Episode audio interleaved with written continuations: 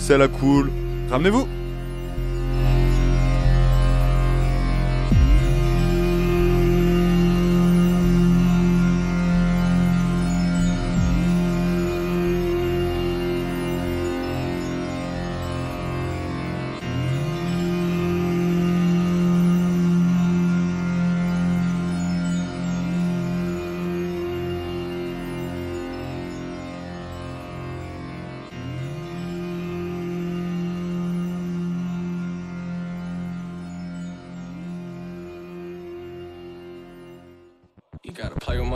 You gotta play with my nut. You gotta play with my nut. You gotta play with my nut. You gotta play with my nut. You gotta play with my nut. You gotta play with my nut. You gotta play with my nut.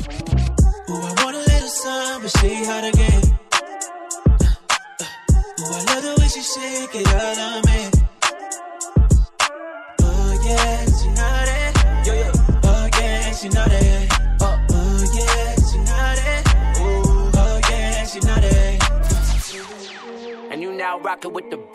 DJ Nell. Look, give me some, I know you like tongue. Real smooth, I'ma get it on numb. Yeah, I love it when she come around. Yeah, she know how I break it down. Slow, fast. She like it from the back. Yeah, yo, yo, throw it back, do your thing, do your thing. Ay, throw it back, do your thing, do your thing. Yo, yo, throw it back, do your thing, do your thing. Throw it back, do your thing, do your thing. Yeah, you good, yeah, you good, yeah, you good. Yeah, you good, yeah, you good. Yeah, you good, yeah, you good, yeah, you good. Yeah, you good, yeah, you good.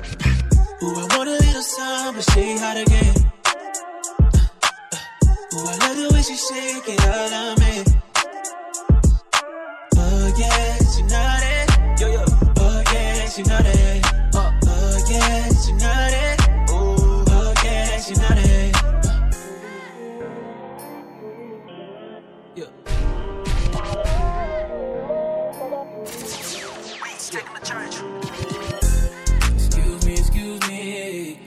I don't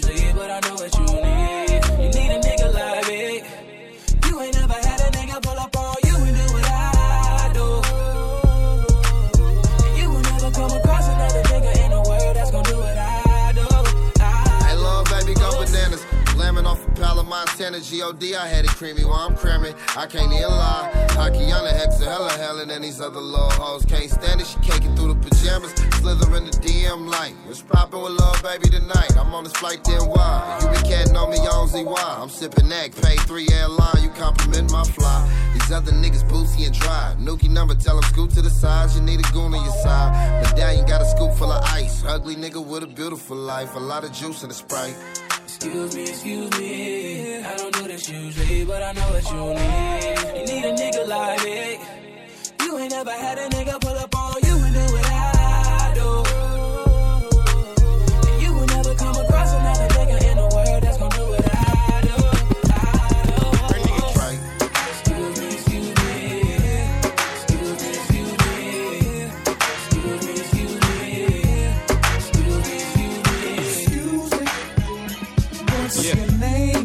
Can I get my grown man on for one second? I see some ladies tonight that should be hanging with Jay Z.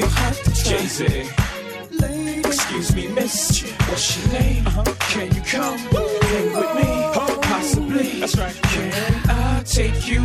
Out tonight? You already know what it's hitting for. Ma, I got whatever outside, and you know what I'm sitting on. 50 50 venture with them S dots kicking off. Armadale popping now. Only bring a nigga more. Only thing missing is a missus. You ain't even gotta do the dishes. Got two dishwashers. Got one chef, one maid. All I need is a partner to play spades with the cards up. All trust. Who else you gonna run with? The truth is us. Only dudes moving units. M pimp juice. Ils vous ont manqué. Moi, je préfère garder, euh, garder un peu de suspense. Euh. rien fait.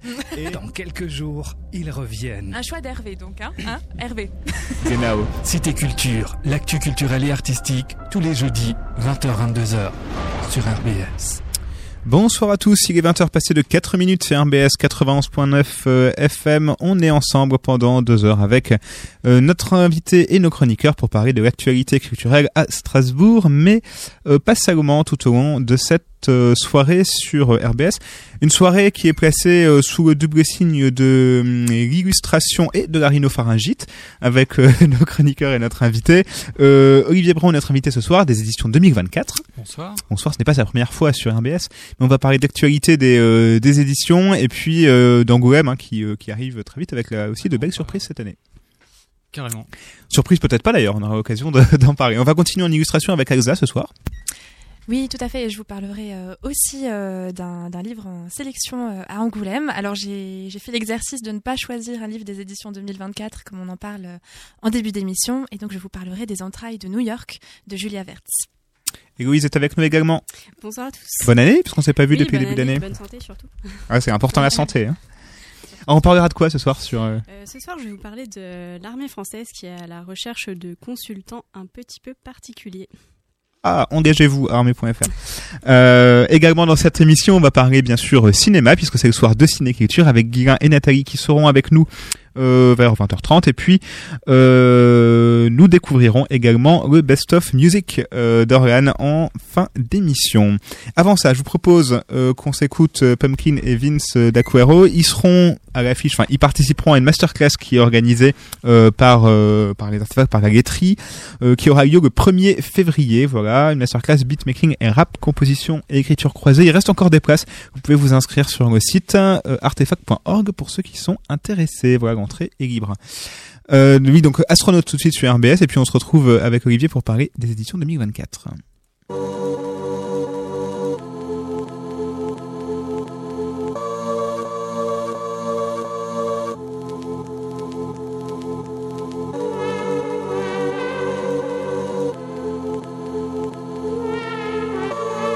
Ya, ya, un, deux, ya. Ya. C'est pas confort, surtout quand t'es pas conforme. Mais je suis pas con, t'es pas con, je sais qu'on est fort. Formidable comme Formica, oui j'ai peur de la mort et de la saleté comme Monica. Mais j'avance même sans Monica. Tant qu'il y a de l'arabica, de l'huile de corps à l'arnica. Certificat médical paré pour le Paris-Dakar. À force de parcours gore, je connais par cœur les gares. D'un miel citron pour la gorge, mais où est ton dans l'autocar au taquet, à l'hôtel accord, dans les paquets, en backstage, se concentrer c'est sacré. J'aime trinquer au tariquet pour noyer le track. Tant que la musique paye le loyer, faut garder le cap. La vie est un tourniquet, on est là pour tout niquer. Tourner sans kiné, cliquer, marqué comme des tatous piqués. Crier au secours et crier hurrah, comprendre qui pourra. Bourrage de crâne et rouage, Les goûts, les couleurs, les doutes, les douleurs, les haut-parleurs en boucle. Offrez-nous la fine fleur. Parler avec le cœur est devenu tabou. Un seul style dans le speaker, elle est nulle tabou. Mon esthétique à la mélancolie. Comment le disque, je fais le colis. J'entends dire j'aime pas le rap mais toi j'aime bien ce que tu fais. Pourquoi le boom bap en France n'a pas plus de succès? Je fais du rap depuis un bail, poétique drive-by. J'intercepte les oreilles qui font dans le détail. Dilué dans le bétail, on n'est pas tous de taille. Tu risques de passer à côté de quelques places de l'éventail. Plein de cases de feu de paille, un truc La scène est disparate, les MC réussissent, les MC ratent Un seul stylo hit parade, les maisons de disques craquent. C'est absurde de mettre tous les rappeurs dans le même rap Mon vague à moi, c'était l'océan et c'est l'âme Ma drague ou ma cadame, dire que je fais du slam c'est mal. Donne le mic à la dame, on dirait pas mais je kick ça. Méfie-toi des apparences, j'ai l'assurance d'AXA. Je fais du rap comme je suis, sans suivre la notice Sublime l'insipide là où les bases pire Pour les fans de Kendrick et pour les fans de Patrick Bruel Je rappe technique par goût et rapport textuel. Les goûts, les couleurs, les doutes, les douleurs Les haut-parleurs en boucle, offrez-nous la fine fleur. Parler avec le cœur est devenu tabou. Un seul style dans le speaker, elle est nulle tabou. Mon esthétique à la mélancolie. Commande le disque, je fais le colis J'entends dire j'aime pas le rap mais toi j'aime bien ce que tu fais. Pourquoi le boom bap en France n'a pas plus de succès? Je rappe c'est ma thérapie. C'est mieux que de mater la pluie Des dépilants ou rapides Je n'écris jamais la nuit. Faut faire un truc de sa vie. Affronter la peur du vide. Un sourire sous les narines. Montrer ce qu'on a dans le beat Acapella les mains libres. Buter les stéréotypes. Autoproduire un douze titres Jeter l'argent par les vitres. Vibrer transpirer l'élite Big up à Vince pour les beats. La mif les potes et les feats. En solo ça serait moins chic. Solide love depuis les piges. Solidaire jusqu'au rest in peace. Y a pas de nouvelle diams, y aura pas de nouveau prix. Avec mon gars sûr, on met le cap sur la bonne étoile dans la capsule. Les discussions absurdes, casser du sucre, ça nous tape sur les nerfs. On quitte le système solaire, la bise à nos supporters. Venez nous checker en concert. Les chiffres molles en mal de chiffres font pas le taf et poussent à la faute. Tellement au-dessus de ça que je songe à devenir astronaute.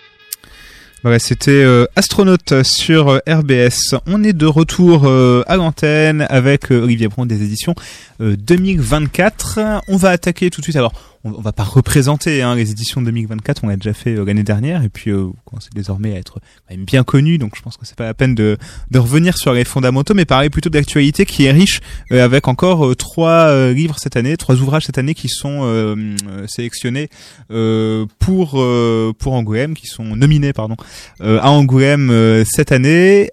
Quel livre et dans quelle catégorie? Alors, dans la sélection officielle, euh, il y a la, la Traversée de Clément Porde, qui est donc un, un premier livre. Clément, il était étudiant aux Arts Déco euh, en même temps que nous, c'est-à-dire euh, il y a une bonne dizaine d'années. Il il est sorti en 2009, je pense, un truc comme ça. Et Sophie Guérive, euh, donc, euh, dont on a publié le troisième tome de Tulip en novembre, qui est en sélection également, Tulip et les sorciers.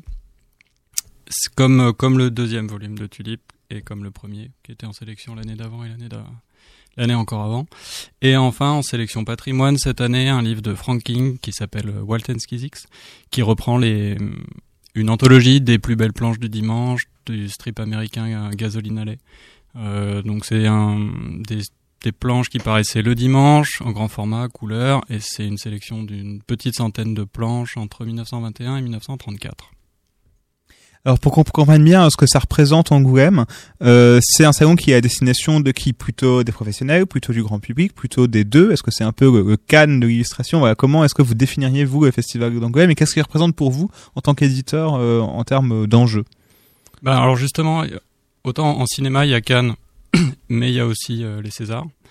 Et ils arrivent à couvrir assez bien euh, le cinéma d'auteur à Cannes, parce que le cinéma plus mainstream est, récompensé au César. Nous, Angoulême, c'est le seul événement d'ampleur, donc euh, ça, ça, ça oblige le, la, DA à couvrir un, champ assez large.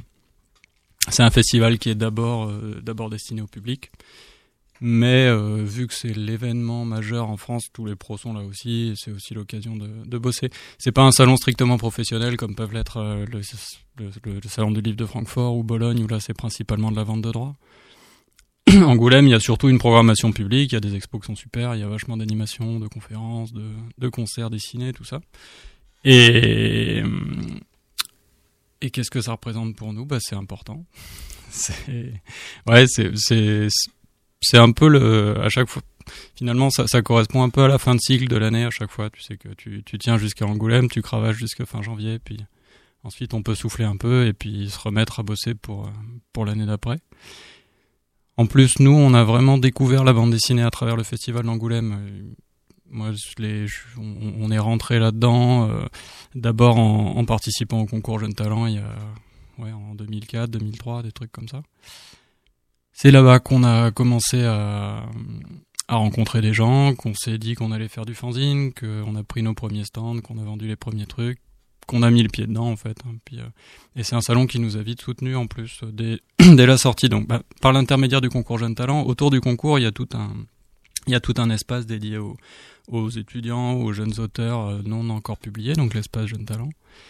Et tous les auteurs à peu près du catalogue ont transité par le concours et par donc le concours il y a une sélection de 10 personnes qui gagnent entre qui est exposée chaque année quoi et finalement là on, s'est souvent retrouvé ces années-là et puis parce qu'un copain y était on y allait aussi et bref euh, pour la sortie des derniers dinosaures il nous avait proposé une expo dans cet espace là et ça aussi ça a débloqué pas mal de choses parce que c'est parce que cette expo là a été montée que rapidement sur place euh, d'autres festivals on l'ont vu donc ah bah c'est chouette. Est-ce que vous la faites tourner? Est-ce que vous faites d'autres créations? Et, et, finalement, les expositions se sont aussi imposées dans notre modèle euh, de fait, alors qu'on l'avait pas spécialement anticipé à la base. Ça s'est fait, ça s'est fait aussi grâce à Angoulême. On rappelle que l'année dernière, il y avait déjà trois ouvrages hein, qui avaient été euh, nominés et ouais. un prix euh, dans la ouais. catégorie patrimoine. Euh, le premier. Le premier. Ouais, ouais. ouais l'an dernier, euh, les travaux d'Hercule de Gustave Doré avaient remporté le prix patrimoine. Et bah, ça fait plaisir. C'était chouette. Et, et ça a un impact, excusez la question un peu triviale, mais en termes de vente pour vous, est-ce que derrière, ça a un impact en termes de visibilité et que vous sentez un sursaut dans vos courbes C'est difficile de savoir si c'est... sur les non, écrans. alors, en, en, termes de vente, directement sur le bouquin, l'impact est vraiment très faible. Le Grand Prix d'Angoulême, le Fauve d'Or, lui, tout le monde dit que bon, ça, ça change la vie d'un livre. Après, toute la gamme des autres prix, c'est variable. Ce qui est sûr, c'est que le prix patrimoine, c'est un de ceux qui a le moins d'incidence directe en librairie. Euh, je pense que c'est de l'ordre de 200 ou 500 bouquins qu'on a vendus en plus sur le prix, ce qui est pas, ce qui est pas mal, mais ça change pas la vie du, ni du bouquin ni de la structure. Et euh, par contre, bon, ben, ben, je pense ça, ça accompagne aussi. Enfin, c'est tombé au bon moment. Ça fait, ben là, on fête les 10 ans au printemps. On commence quand même à exister dans la tête de pas mal de libraires. C'est quand même un coup de projecteur médiatique euh, national. Ça, ça continue de valider un truc où on s'installe, on existe. Regardez, on fait des livres. Ça aide, c'est sûr. Alors sur Angoulême, vous serez présent avec vos livres, mais aussi avec un événement, je crois, qui est organisé. Non, vous serez présent en tout cas. J'ai vu vu ça sur Facebook pour être euh, tout à fait, euh, tout à fait précis. Qu'est-ce que j'ai vu? Qu'est-ce que j'ai mal, que compris sur Facebook? Si, non, mais il y a, il y a pas mal de choses. Des fois, je suis pas, je suis pas absolument tout. Je sais que Mathias euh, Picard, donc l'auteur de Jim Curious, euh, participe à un concert dessiné le vendredi. Je, je sais que Clément Pord aussi participe à une conférence. Euh, Qu'est-ce qu'on a d'autre? Moi-même, euh, je participe à une table ronde. Mais bon, le, la, la, programmation est très riche. Hein, du coup, on, on, a souvent un pied ici ou là. Puis c'est euh, d'autant quand, d'autant plus quand il y a des livres en sélection, c'est l'occasion de les mettre en valeur. Ils travaillent quand même pas mal autour de la sélection. Au-delà de la sélection, quel, tir, quel, quel bilan pardon, vous tirez de l'année euh, passée 2019 Alors 2019 pour nous c'est une super année. Euh, c'est pardon. Ouais, non, le, ça, ça, le prix a, super bien lancé l'année. Puis on, a, je pense, c'est aussi justement le, on commence à récolter un peu les fruits d'une du dizaine d'années de boulot euh, en sous-marin. Il y a, ouais, on a sorti beaucoup de livres. On a sorti que des livres euh, importants en jeu. Euh, on a commencé avec euh, avec la traversée de Clément Pord, qui est un livre sur lequel il a bossé euh, finalement pas loin d'une dizaine d'années. Alors évidemment pas, pas tous les jours, mais c'est un projet qui portait depuis longtemps, qui était important, qui fait 250 pages. Et euh, qui s'est pas cassé la gueule, ce qui était important. Euh, derrière, on a sorti un livre avec Anouk Ricard, euh, qui a aussi pas tout à fait le même statut, donc qui travaillait avec Étienne Chaise sur Boule de Feu. Blutch, euh, dont on a pu sortir un recueil de livres avec euh, Anne-Margot Rammstein dans le cadre des, du Salon Central Vapeur. Blutch, bon, c'est euh, pour tous les auteurs du catalogue, c'est quand même un peu le un des un, des types qui bossent en ce moment les plus importants avec Chris Ware. Ils sont c'est les, les, deux vivants euh, qui ont l'œuvre la plus forte, quoi. Donc ça, c'est bon, tu m'aurais dit il y a dix ans qu'on allait sortir du Blutch. J'aurais eu les mains qui tremblent, j'étais content. et, et puis sur la fin d'année, euh, Tulip, c'est toujours un plaisir de bosser sur les bouquins. Et puis surtout Jim Curious, là, pour Noël, qui est le, premier volume, donc Jim Curious, Voyage au cœur de l'océan, qu'on avait sorti en, en 2012. C'était vraiment, c'est historiquement le moment où on bascule de, de l'activité qu'on fait à côté à euh, une structure qui nous prend tout notre temps déjà et qui commence à générer un peu de sous là où on se dit bon ben en fait si si on fait ce genre de livre une fois de temps en temps on peut vivre dessus on s'y met on essaye de passer le cap quoi. Donc le, le tome 2 on l'a on l'avait préparé de loin. Mathias ça fait deux ans et demi qu'il bosse pour le coup vraiment à plein temps dessus il avait enfin euh, il, il, a pas triché quoi sur sur le bouquin. Il s'est vachement investi les images sont incroyables enfin en termes de, de, de, dessin et de volume par rapport au premier, il y a quand même un, bond euh, qui est assez impressionnant. Et, et, en librairie, ça a super bien réagi. Les libraires ont super bien joué le jeu. Enfin, on n'a pas finalement, on a eu assez peu de presse par rapport à d'autres bouquins. Mais, mais on sent que derrière, en, boutique et en librairie, les, gens étaient contents de l'avoir, les gens étaient contents de le conseiller. Et, et ouais, ouais, ça nous fait faire un beau Noël. Exact. Euh, je vais revenir sur euh, sur Angoulême. Euh, cette année, à nouveau, vous avez un, un album qui est dans la sélection Patrimoine. Mhm. Il s'agit de, de strips d'un auteur américain qui ont été publiés entre les années, à partir des années 20. Mhm. Pour vous, c'est important de faire du patrimoine aussi? Ouais, ouais, ouais, carrément. Ouais, ouais, c'était, c'est marrant parce que là, du coup, on, on prépare l'anniversaire, on prépare les 10 ans, donc on fouille un peu dans les documents de com et les machins qui qu'on a un peu oubliés. Dans les premiers dossiers qu'on avait montés, donc en 2009 pour euh, pour essayer de, de démarcher des diffuseurs, il y avait déjà des bouquins de, il y avait déjà des livres de patrimoine. Enfin, il y a toujours eu cette envie de s'appuyer à la fois sur euh, bah, les gens, les copains, les une sorte de, de jeunes euh, créations comme ça qui étaient autour de nous et dont on avait envie de défendre le boulot. Et puis en même temps, par goût personnel, enfin, c'est des, des, des livres qu'on avait envie de lire pas mal. Alors ça, ça s'est quand même pas mal développé ces dix dernières années. Il y, a eu un, il y avait un moment où c'était quand même très dur de lire de la bande dessinée un peu ancienne. Il y avait peu d'éditeurs qui s'y mettaient, c'était pas souvent bien fait. Et en fait, même encore, c'est assez aléatoire. Tupfer, par exemple, ben, tout le monde sait que c'est lui qui a créé la BD, mais en, en ce moment, il n'y a rien qui est dispo. Et, et ça, ben, si les éditeurs le font pas, il y a pas, vu que les auteurs sont morts, personne va venir nous tirer la manche pour, euh, pour sortir les bouquins. Donc, on a, toujours été attaché à, développer ça aussi. Alors évidemment, c'est, euh, pour le coup, c'est des livres sur lesquels il n'y a pas d'autres moteurs que nous. Donc, ça, prend souvent plus de temps, puis ça prend souvent plus de retard. Et, puis, quand on doit décaler un livre, eh ben, c'est toujours plus facile de décaler un bouquin de patrimoine qu'un, autre. Et, de fait, ben là, ouais, il y en a un ou deux par an maintenant. Euh, depuis trois ans, on a, on a un partenariat, enfin une, une suite de collaboration avec la BNF, euh, qui nous engage à fouiller dans, dans le fond, dans Gallica, et puis ensuite qui nous aide sur les, sur les publications. Donc ça, sur tout ce qui est patrimoine français et francophone, euh, c'est une mine d'or. Et après, ben, au coup de cœur, à la découverte, on, peut aussi aller à, droite à gauche. Là, c'est vrai que le, le Franking euh, Gasoline Alley, c'est c'est une bande dessinée que Chris Ware a vachement contribué à faire connaître. Euh, il, il, écrit partout que c'est sa référence principale. Et il n'y avait pas tellement moyen de le lire en français jusqu'ici. Euh, là, on a repris donc une sélection qui a été faite par Chris Ware justement. Chris Ware, Joe Matt, qui est un autre auteur américain, et Peter Marescal, éditeur de Sunday Press, qui a sorti le bouquin aux États-Unis. Nous, euh, on, on, est étant malgré tout assez novices sur la sur la bande, euh, on n'a pas lu l'intégrale et euh, on se sentait pas du tout de remettre en cause la, la sélection de Chris Ware. Donc on, on, a repris le livre à peu près tel quel, euh, avec un travail sur les images qui est un peu différent du, du livre américain, mais ça c'est des détails. Et, et en fait, ils sont donc la série démarre en, enfin si je développe. Oui, ouais. oui, oui. la, la, série Gasoline Alley démarre en 1918. Au début, comme un, il y, a juste un carré dans la planche du dimanche du, journal et euh, c'est des blagues, euh, des toutes petites histoires. Euh, petit à petit, ça devient une planche de BD et ça parle de toute la rue. Et au début, c'est vraiment un strip de bagnole. C'est euh,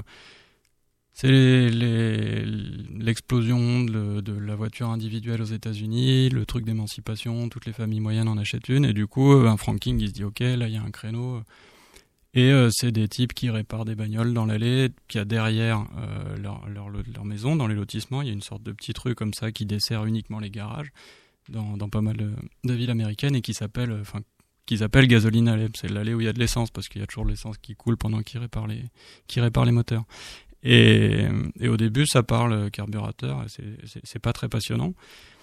Et, et puis il y a un moment, probablement d'après ce qui se dit, sur, sur l'impulsion du rédac chef du journal, qui lui dit écoute, ton strip il est trop masculin, il faudrait aller chercher un peu un public plus large, ce serait bien qu'il y ait une famille. Et Franking voit pas trop comment comment amener une famille là-dedans. Alors il y a des personnages secondaires comme ça qui, qui, qui sont des structures familiales mais qui restent un peu à l'arrière-plan. Et le personnage principal, euh, Walt, donc un gros, un gros mec bourru, euh, un poil benet, euh, et sur, le pas, sur, sur son perron, donc en 1921, il ouvre la porte et il trouve un berceau. Voilà. Et c'est comme ça que la famille est projetée dans le strip. Et là, le grand principe du, de la série démarre, c'est qu'à partir de ce moment-là, Frank King va faire passer le temps au rythme de la publication. Le gamin, il arrive en 1921, c'est un, un, nourrisson, on ne sait pas d'où il vient et on ne le saura jamais. Au début, Walt essaye de le refiler, puis rapidement il l'adopte. Et après, ben, d'année en année, il grandit jusque Frank King, il lâche le strip en 1951. euh, et en 1940, euh, donc Skizix, le bébé, il a une 18 ans, il part à la guerre. Enfin, il... et, euh, et là, donc entre 21 et 34, on est sur une sorte d'âge d'or euh, de la série. Graphiquement, ça, ça, bascule un peu après. Alors, c'est toujours beau, mais c'est assez différent. Du coup, il y a, y a, vraiment une sorte d'unité comme ça sur ces 15 ans-là. Et le fait de, de sélectionner les planches sur une période si longue euh, accélère énormément le temps qui passe et du coup met vachement en lumière le, le principe fondamental de la série. Ça, ça élimine pas mal. Donc là, la sélection s'appelle pas Gasoline Alley mais Walton Skizix parce que elle est vachement resserrée autour de la relation entre ces deux personnages-là.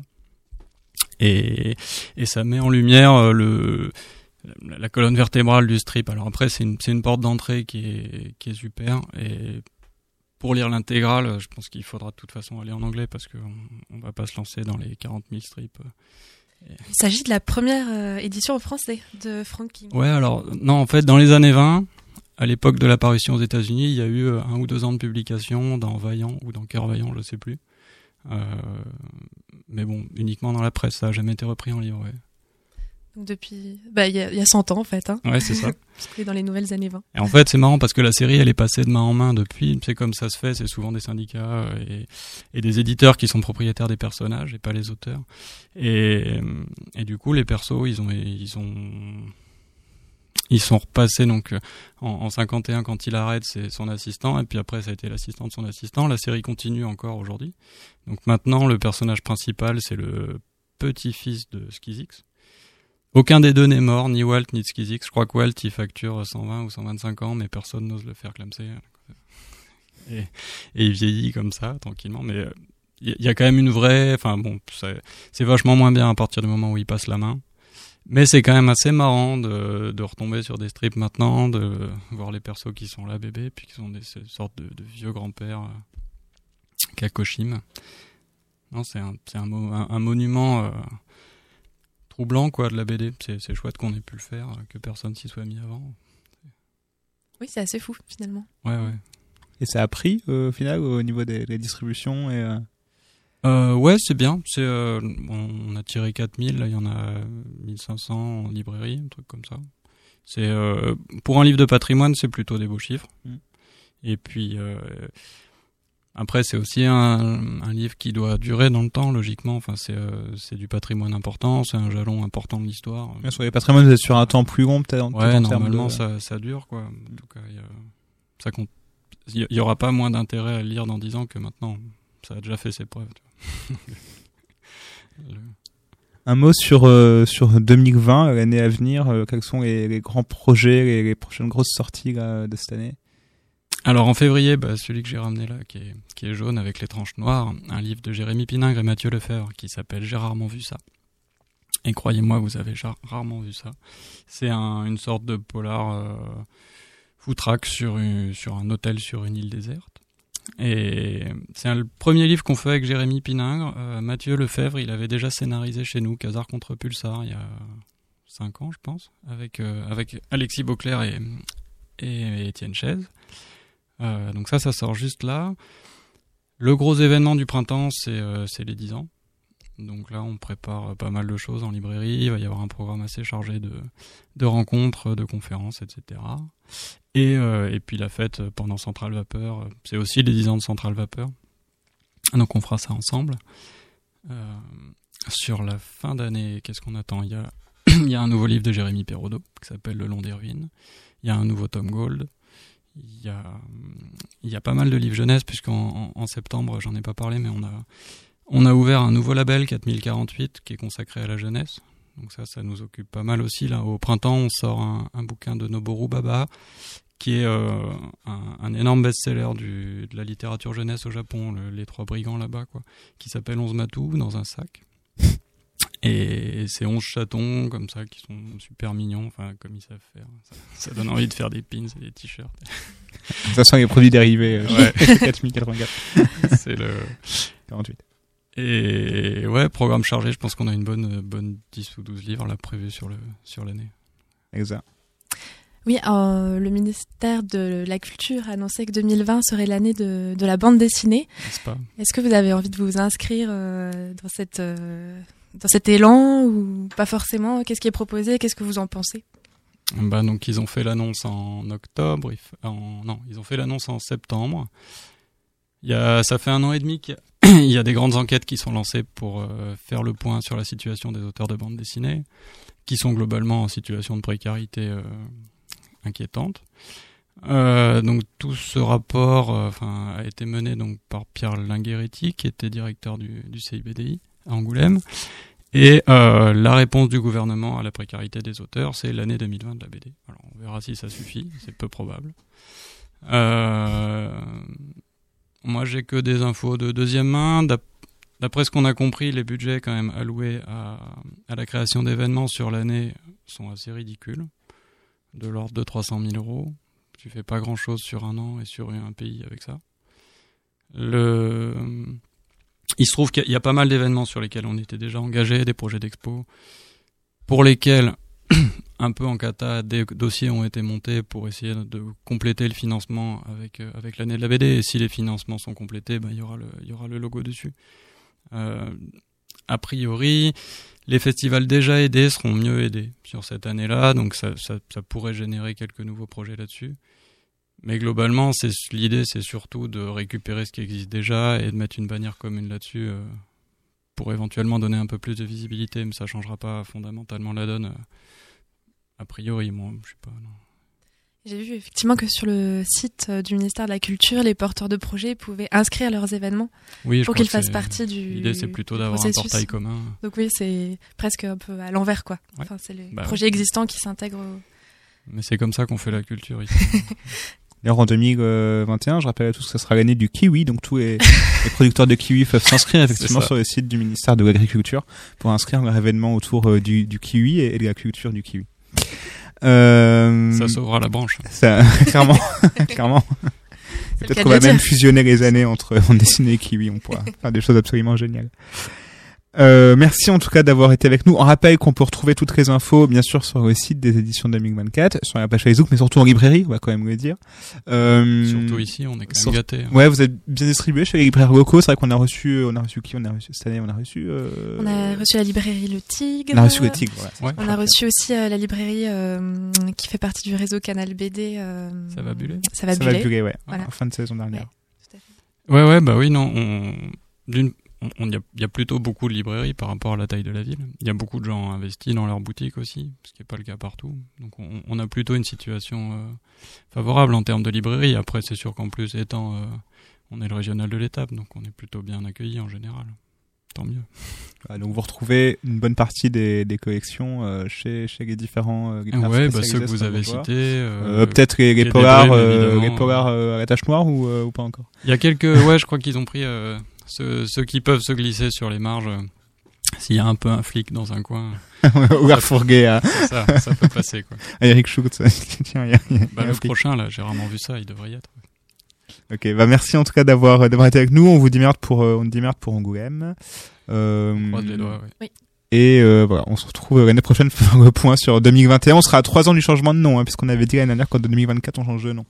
En tout cas, on, ouais, faudra, faudra marquer le coup. Ouais. Merci. Bah, merci en tout cas, à bientôt. Merci, à Merci toi. beaucoup. On continue en illustration avec Elsa. Est-ce qu'on commence en musique Alors, est-ce qu'on commence en euh, parole on va commencer en parole et euh, Hervé, je, je vous ferai un signe pour démarrer la première musique. D'accord, un choix surprenant, mais on aura peut-être l'occasion d'en reparler. Et oui, à l'occasion de cette émission spéciale Festival d'Angoulême, j'ai décidé de vous présenter un coup de cœur parmi les bandes dessinées sélectionnées cette année. Et euh, comme je l'ai dit en début d'émission, pour cet exercice, j'ai bien sûr mis de côté les ouvrages des éditions 2024 euh, qui sont sélectionnés, à savoir La Traversée, Tulipe et les Sorciers et Walt and Skizix, puisque nous avons eu la chance de recevoir Olivier Brand en début d'émission, qui est d'ailleurs toujours avec nous en ce moment. Cette première étape passée, il m'a été très difficile de choisir un seul coup de cœur parmi les 40 livres restants dans la sélection officielle du festival. Entre le sublime Clyde Fans de Seth paru chez Delcourt, l'adaptation de Lovecraft dans l'abîme du temps par Gu Tanabe publié chez Ki-un, mais aussi le très gothique Dracula, adaptation du chef-d'œuvre de Bram Stoker par George Bess paru chez Glénat. Je dois l'avouer, entre tous ces livres, mon hésitation a été très grande. Mais une évidence s'est imposée à moi. Il s'agit de l'album de Julia Wertz intitulé Les entrailles de New York. Dans sa BD très autobiographique Whisky et New York, publiée pour la version française en 2016 aux, éditions Lagrume, Julia Wertz révélait déjà, distillée au fil des pages, une véritable sensibilité pour la poésie urbaine. Les intérieurs des appartements et les rues new-yorkaises y étaient illustrés avec beaucoup de minutie et de talent, ponctuant des récits du quotidien empreints d'humour, d'autodérision et d'un délicieux sens de l'absurde. Avec Les entrailles de New York, publié pour la version française chez Lagrume en 2019, l'auteur écrit cette fois-ci une véritable déclaration d'amour à la grosse pomme. À travers un manuel d'architecture urbaine recensant des bâtiments inconnus, un livre d'histoire traversé uniquement par les petites histoires, elle trace les contours, toujours en noir et blanc, de son New York à elle. Julia Wertz a grandi sur la côte ouest en Californie du Nord. Elle part à San Francisco à 20 ans, puis à New York à 25 ans. Elle va y rester 10 ans, consacrant son temps à l'écriture de BD, puis à l'exploration de bâtiments abandonnés, à la déambulation dans différents quartiers de la ville et à la documentation. Le New Yorker, Harper's Magazine et le New York Times commencent à publier ses illustrations. En 2016, expulsée illégalement de son studio à Brooklyn, elle retourne en Californie et continue à travailler sur les entrailles de New York, déjà nostalgique de la ville qui ne dort jamais. Dans la préface du livre, elle écrit d'ailleurs à ce sujet Ce n'est qu'en découvrant New York que j'ai eu le sentiment de trouver enfin l'endroit fait pour moi. Le rythme de vie frénétique et névrotique de la côte Est m'a semblé familier et adapté au mien.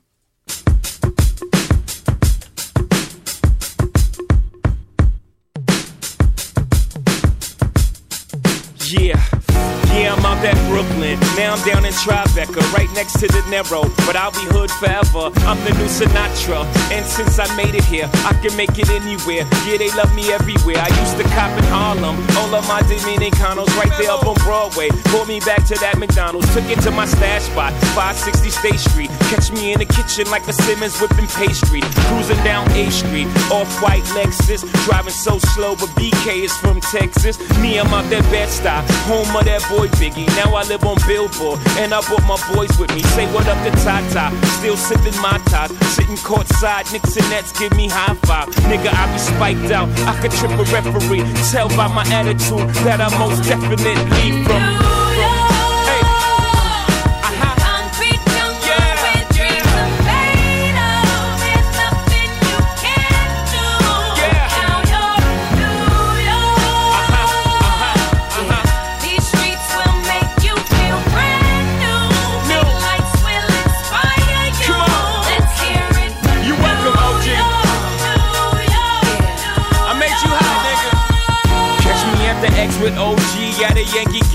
I made the Yankee hat more famous than the Yankee can. You should know I bleed blue, but I ain't a crypto. But I got a gang of niggas walking with my click though. Welcome to the melting pot. Corners where we selling rock. Africa been by the shit.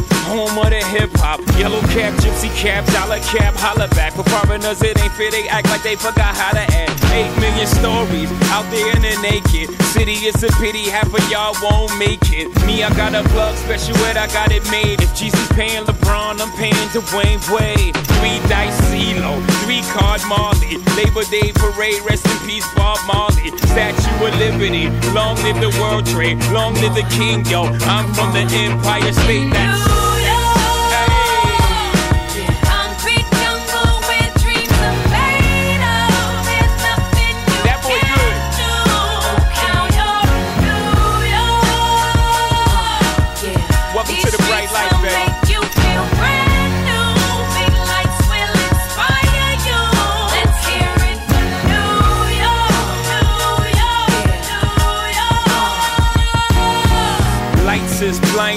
Girls need blinders so they could step out of bounds quick. The sidelines is lined with casualties who sip the life casually, then gradually become worse. Don't bite the apple eve. Caught up in the in crowd. Now you're in style. And in the winter gets cold in vogue with your skin out City of sin, it's a pity on a whim. Good girls going bad, the city's filled with them.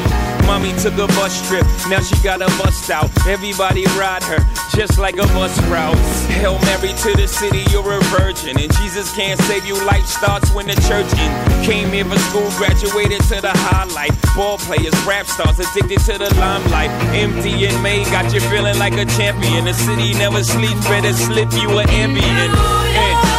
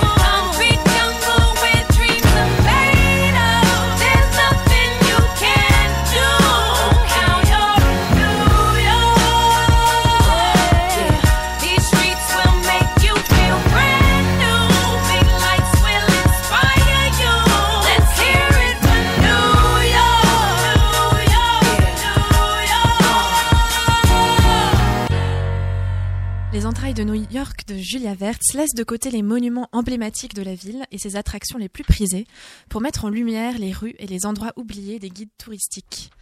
On y trouve des planches comparatives de rues new-yorkaises dans les années 1920 et dans les années 2010. Comme au jeu des sept erreurs, le lecteur semble invité à y déceler les métamorphoses urbaines, le passage du temps et des époques. On y admire aussi des planches qui détaillent avec une précision scientifique les portes art déco et gothiques de Manhattan, les enseignes de commerce d'hier et d'aujourd'hui, ou encore les différentes voitures, carrioles et fourgons de vente ambulante du 19e siècle à nos jours. On y découvre l'histoire de lieux méconnus, de boutiques d'apothicaires et de cigares, de librairies indépendantes et de cinéma, mais aussi de personnages oubliés comme cette cuisinière tristement surnommée Marie la un- je vous parie Hervé, mais je ris aussi. Parce qu'on rit beaucoup hein, avec, cette, avec cette bande dessinée. Dans un foisonnement d'anecdotes historiques, on apprend ce que sont devenus les lampadaires de l'exposition universelle, mais aussi les origines du célèbre cocktail Egg Cream, ou bien ce qu'on peut réellement trouver dans l'eau du robinet de la ville. À travers toutes ces histoires, présentées dans un joyeux désordre, qui, dans la forme et dans le fond, rend hommage à l'art de la déambulation et de l'association d'idées, on retrouve avec bonheur le ton mordant et très drôle de l'auteur. Julia Vertz nous rappelle que la poésie d'une ville est aussi et surtout dans la somme de toutes les petites histoires oubliées, dans les pas des passants inconnus, dans les façades des bâtiments non illustres, et peut-être surtout dans le regard curieux de celui ou celle qui aura su s'y perdre. Et pour terminer cette chronique en musique, je vous propose une plongée dans les entrailles du métro new-yorkais des années 70 avec Subway Train des New York Dolls.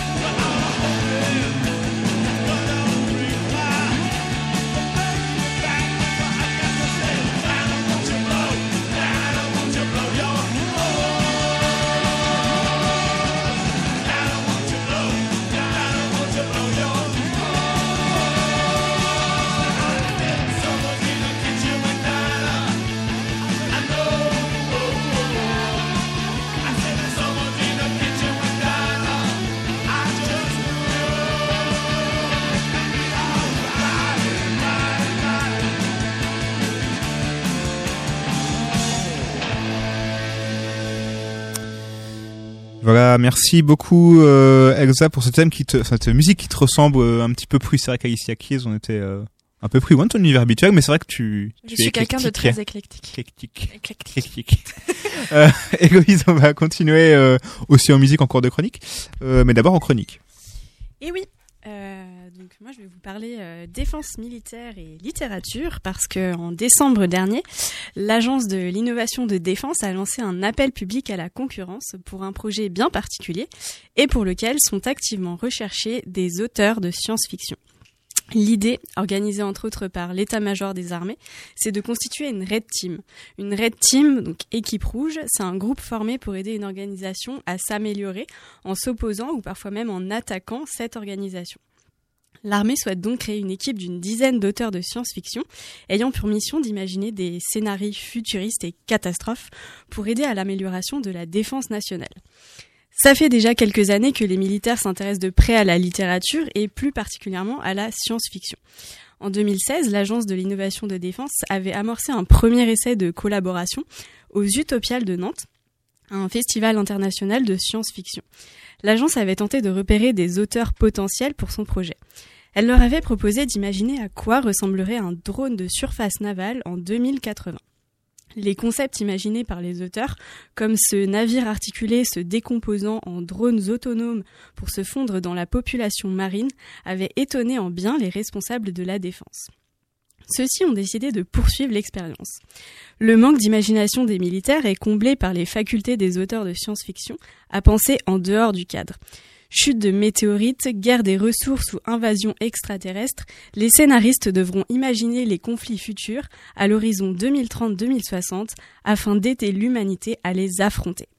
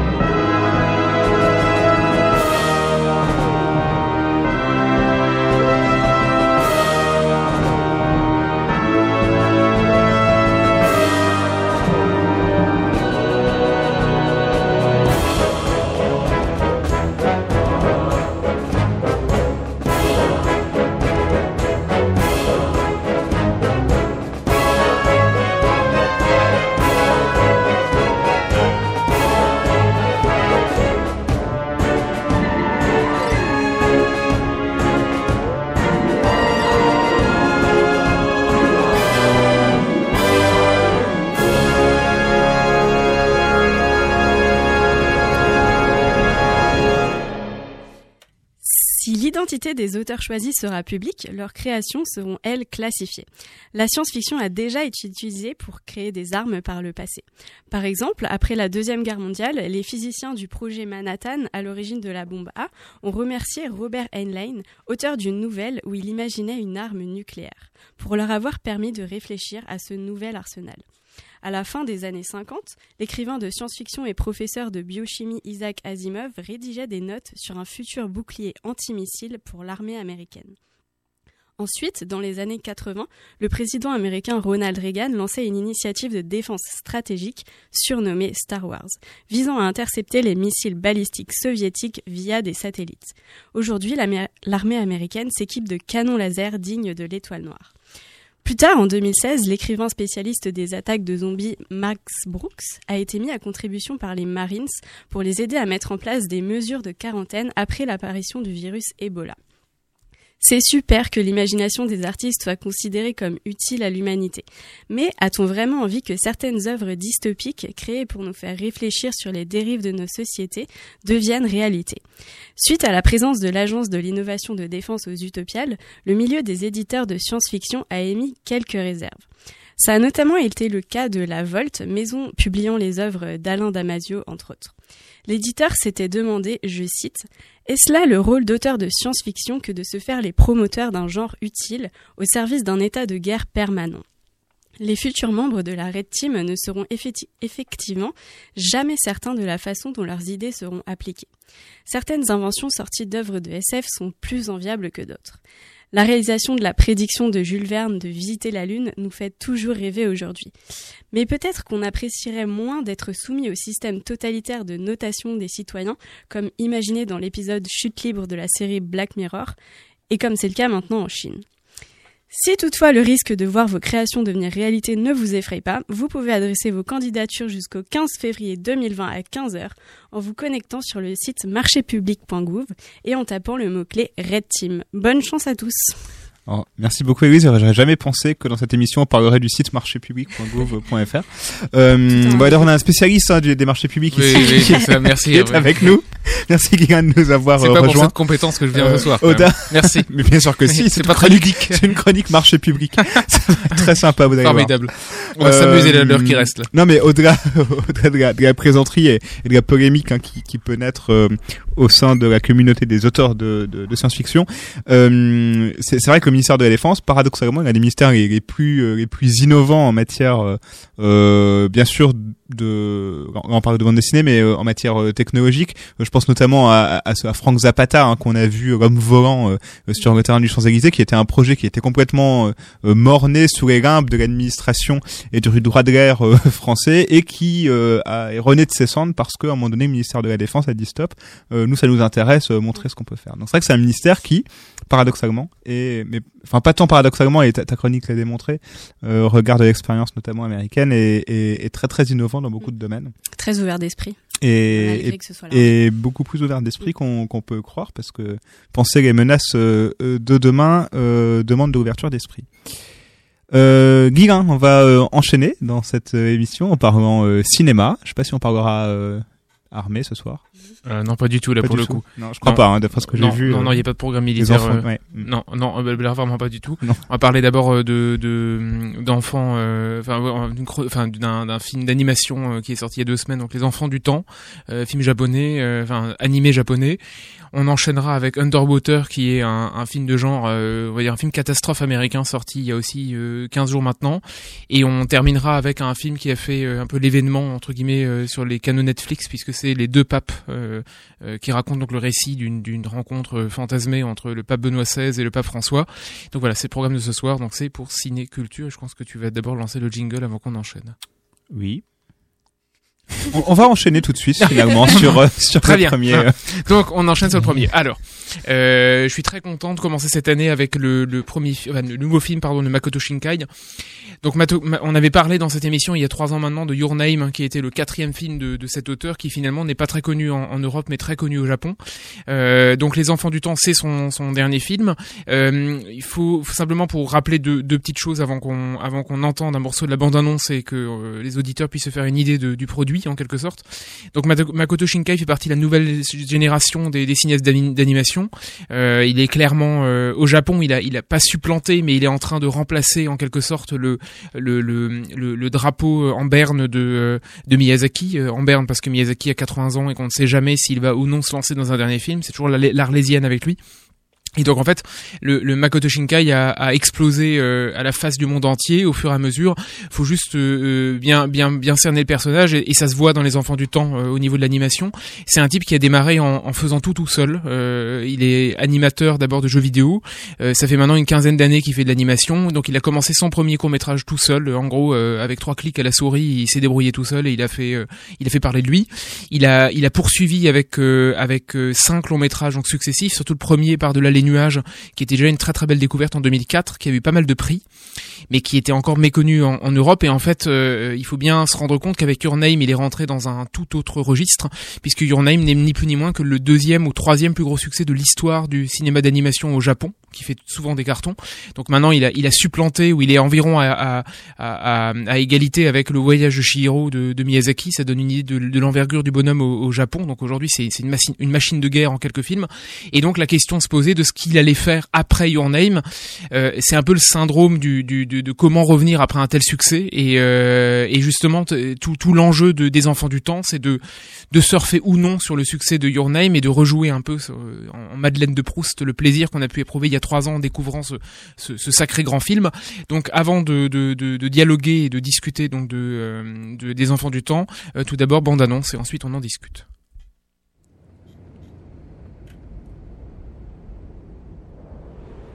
Un jour d'été, tout là-haut dans le ciel, Nous avons changé la face du monde. 重 non, je ne veux pas rentrer. Tu paries que t'as fugué, j'ai raison. Santé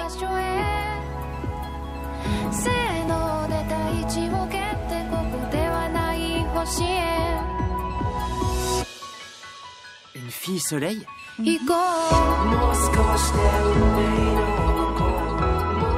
La pluie. La pluie. La pluie. La pluie. La, pluie. pluie. Et maintenant, il va faire beau.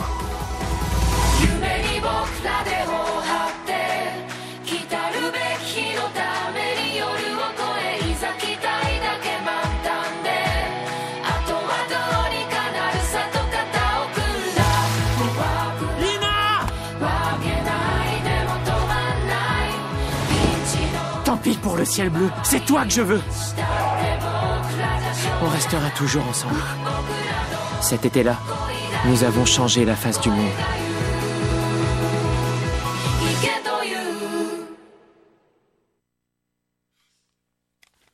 Donc euh, après cette bande annonce qui donne le, le là, alors c'est le cas de le dire parce qu'on retrouve, euh, vous avez, enfin les auditeurs ont peut-être reconnu euh, Radwimps, euh, qui est le, le groupe de, de J-pop euh, qui avait déjà officié dans, dans Your Name et qu'on retrouve dans Les Enfants du Temps. Alors euh, le, le problème des Enfants du Temps, bon, je vais déjà rappeler quand même l'histoire qui, qui fait déjà un petit peu écho à à Name. Euh, en gros, c'est l'histoire d'un ado d'une quinzaine d'années euh, dont on ne sait pas grand-chose, qui débarque à Tokyo euh, actuellement. Donc, on est- c'est vraiment un film très contemporain, euh, qui débarque à Tokyo, qui ne qui ne connaît rien de la grande ville euh, et qui va un peu par hasard se retrouver à, à, à donner un coup de main dans une une, petite boîte un peu bordélique de, de de recherche en paranormal, on va dire ça comme ça. Et donc, il fait ses premiers pas dans la ville, il découvre un peu la, la solitude et la difficulté.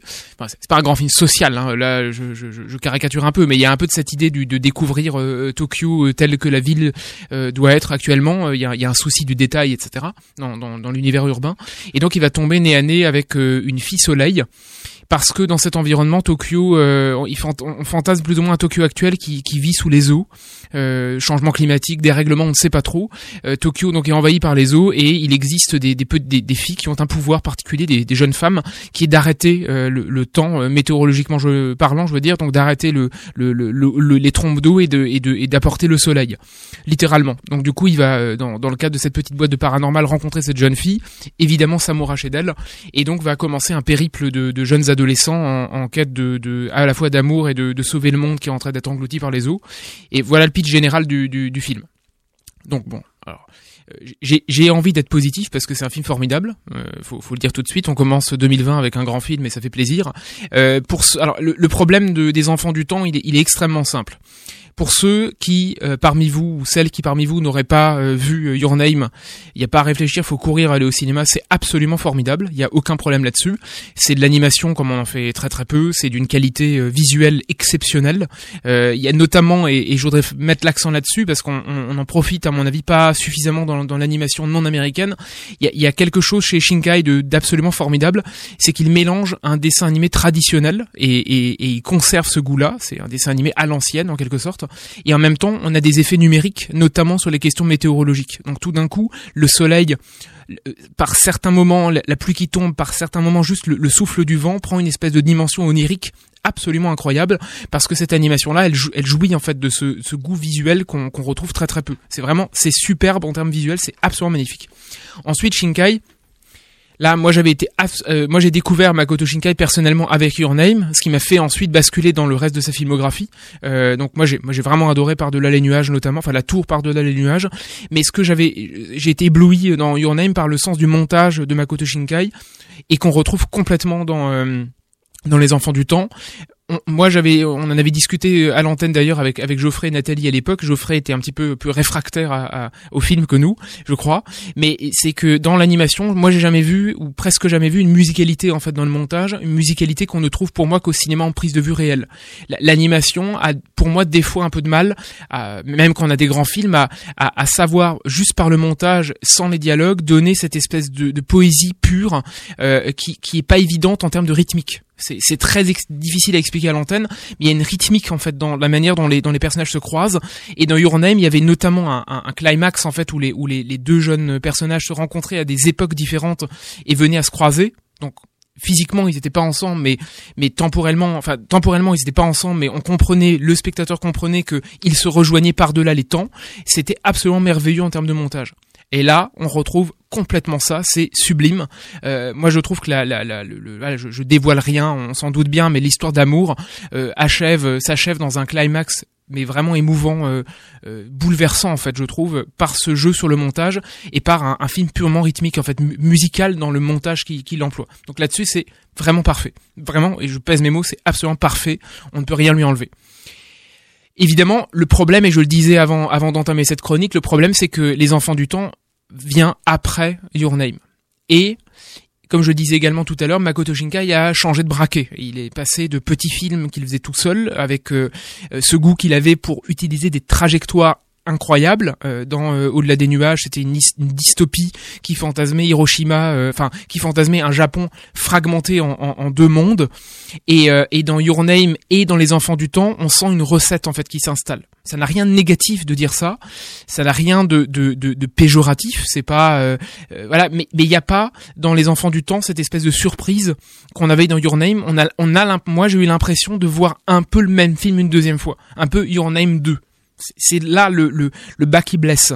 Il blesse pas beaucoup, c'est pas, c'est pas gravissime, ça n'enlève rien à la qualité du film, mais il y a quelque chose qui fait que pour les gens qui l'ont énormément aimé Know Your Name, moi j'ai trouvé que le film se décompose en deux parties. On met une heure à marcher dans les pas du film précédent.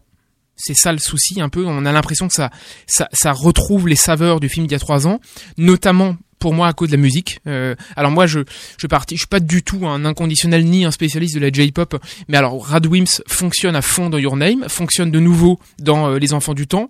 Et d'ailleurs on écoutera euh, à la fin de cette chronique un, un, un morceau de, de, de Your Name de, de Radwimps. Le problème c'est que j'ai l'impression d'écouter la même BO une deuxième fois. Donc elle est vraiment chouette, ça fonctionne à fond, ça donne un côté sirupeux euh, juste qu'il faut. C'est une espèce de, de J-pop un peu un peu euh, acidulé en fait, qui, qui fonctionne vraiment euh, euh, émotionnellement, ça marche. Le problème c'est qu'émotionnellement ça marche une deuxième fois. Donc on a l'impression de retrouver un peu la saveur, ce que je disais. Donc voilà, c'est la seule ombre au tableau d'un film qui est à 99% une petite un petit chef-d'œuvre. Voilà, une vraie petite merveille comme on en a vraiment pas souvent. Il faut juste passer sur cette espèce d'impression que un auteur génial avec des idées chaque film n'a cette fois-ci qu'une seule idée, c'est de dupliquer ou de refaire ce qui a marché. Mais pour moi, sincèrement, le niveau est tel qu'à la limite, il peut dupliquer ça dix fois, je prends. Il n'y a pas de problème. J'irai toujours voir ce genre de film avec un grand plaisir. Et c'est clairement le top niveau de l'animation mondiale aujourd'hui. C'est vraiment éblouissant. C'est à fleur de peau, c'est très très beau. euh, euh, c'est le récit initiatique d'adolescent par excellence, avec vraiment ce, goût de faire revivre ses émotions perdues. C'est absolument sublime. C'est pas du tout du cinéma doudou. En plus, au niveau du décor, au niveau des paysages, il y a une, méticulosité dans la dans la restitution de Tokyo qui est incroyable. D'ailleurs. Juste précision quand même, parce qu'avant j'avais dit quelque chose un peu négatif sur Makoto Shinkai, il faut quand même le rappeler. C'est aussi un type qui, semble-t-il, prend un, nombre invraisemblable de photos en fait de son Tokyo, qu'il restitue littéralement à l'écran. Donc en fait, pour les gens qui vivent à Tokyo, on revoit vraiment des morceaux de Tokyo euh, actuels dans dans, la, dans le film. Donc c'est voilà, pour toutes ces raisons, c'est absolument formidable. Donc pour euh, pour synthétiser, si vous n'avez pas vu Your Name, ce serait une monstruosité de pas y aller parce que c'est juste un chef-d'œuvre. Si vous avez déjà vu Your Name et que vous avez adoré, bah ce sera un peu la même chose. Donc on prend vraiment son pied. Il y a juste cette petite euh, limite de l'absence de voilà de, de vraies nouveautés. Et pour finir donc, on, on écoute. euh, alors moi j'ai préféré mettre l'original à la copie, donc je suis revenu au Radwims de, de Your Name. Donc c'est le thème de euh, de Your Name, le thème central que j'ai écouté, j'avoue chez moi une bonne centaine de fois depuis depuis que le film était sorti à l'époque. Donc voilà, la bonne J-pop japonaise euh, de base. euh, voilà, euh, moi je suis pas un spécialiste, mais moi j'avais pris, j'avais marché, je trouve ça pas mal du tout. Donc voilà, on finit avec ça avant d'enchaîner sur la suite.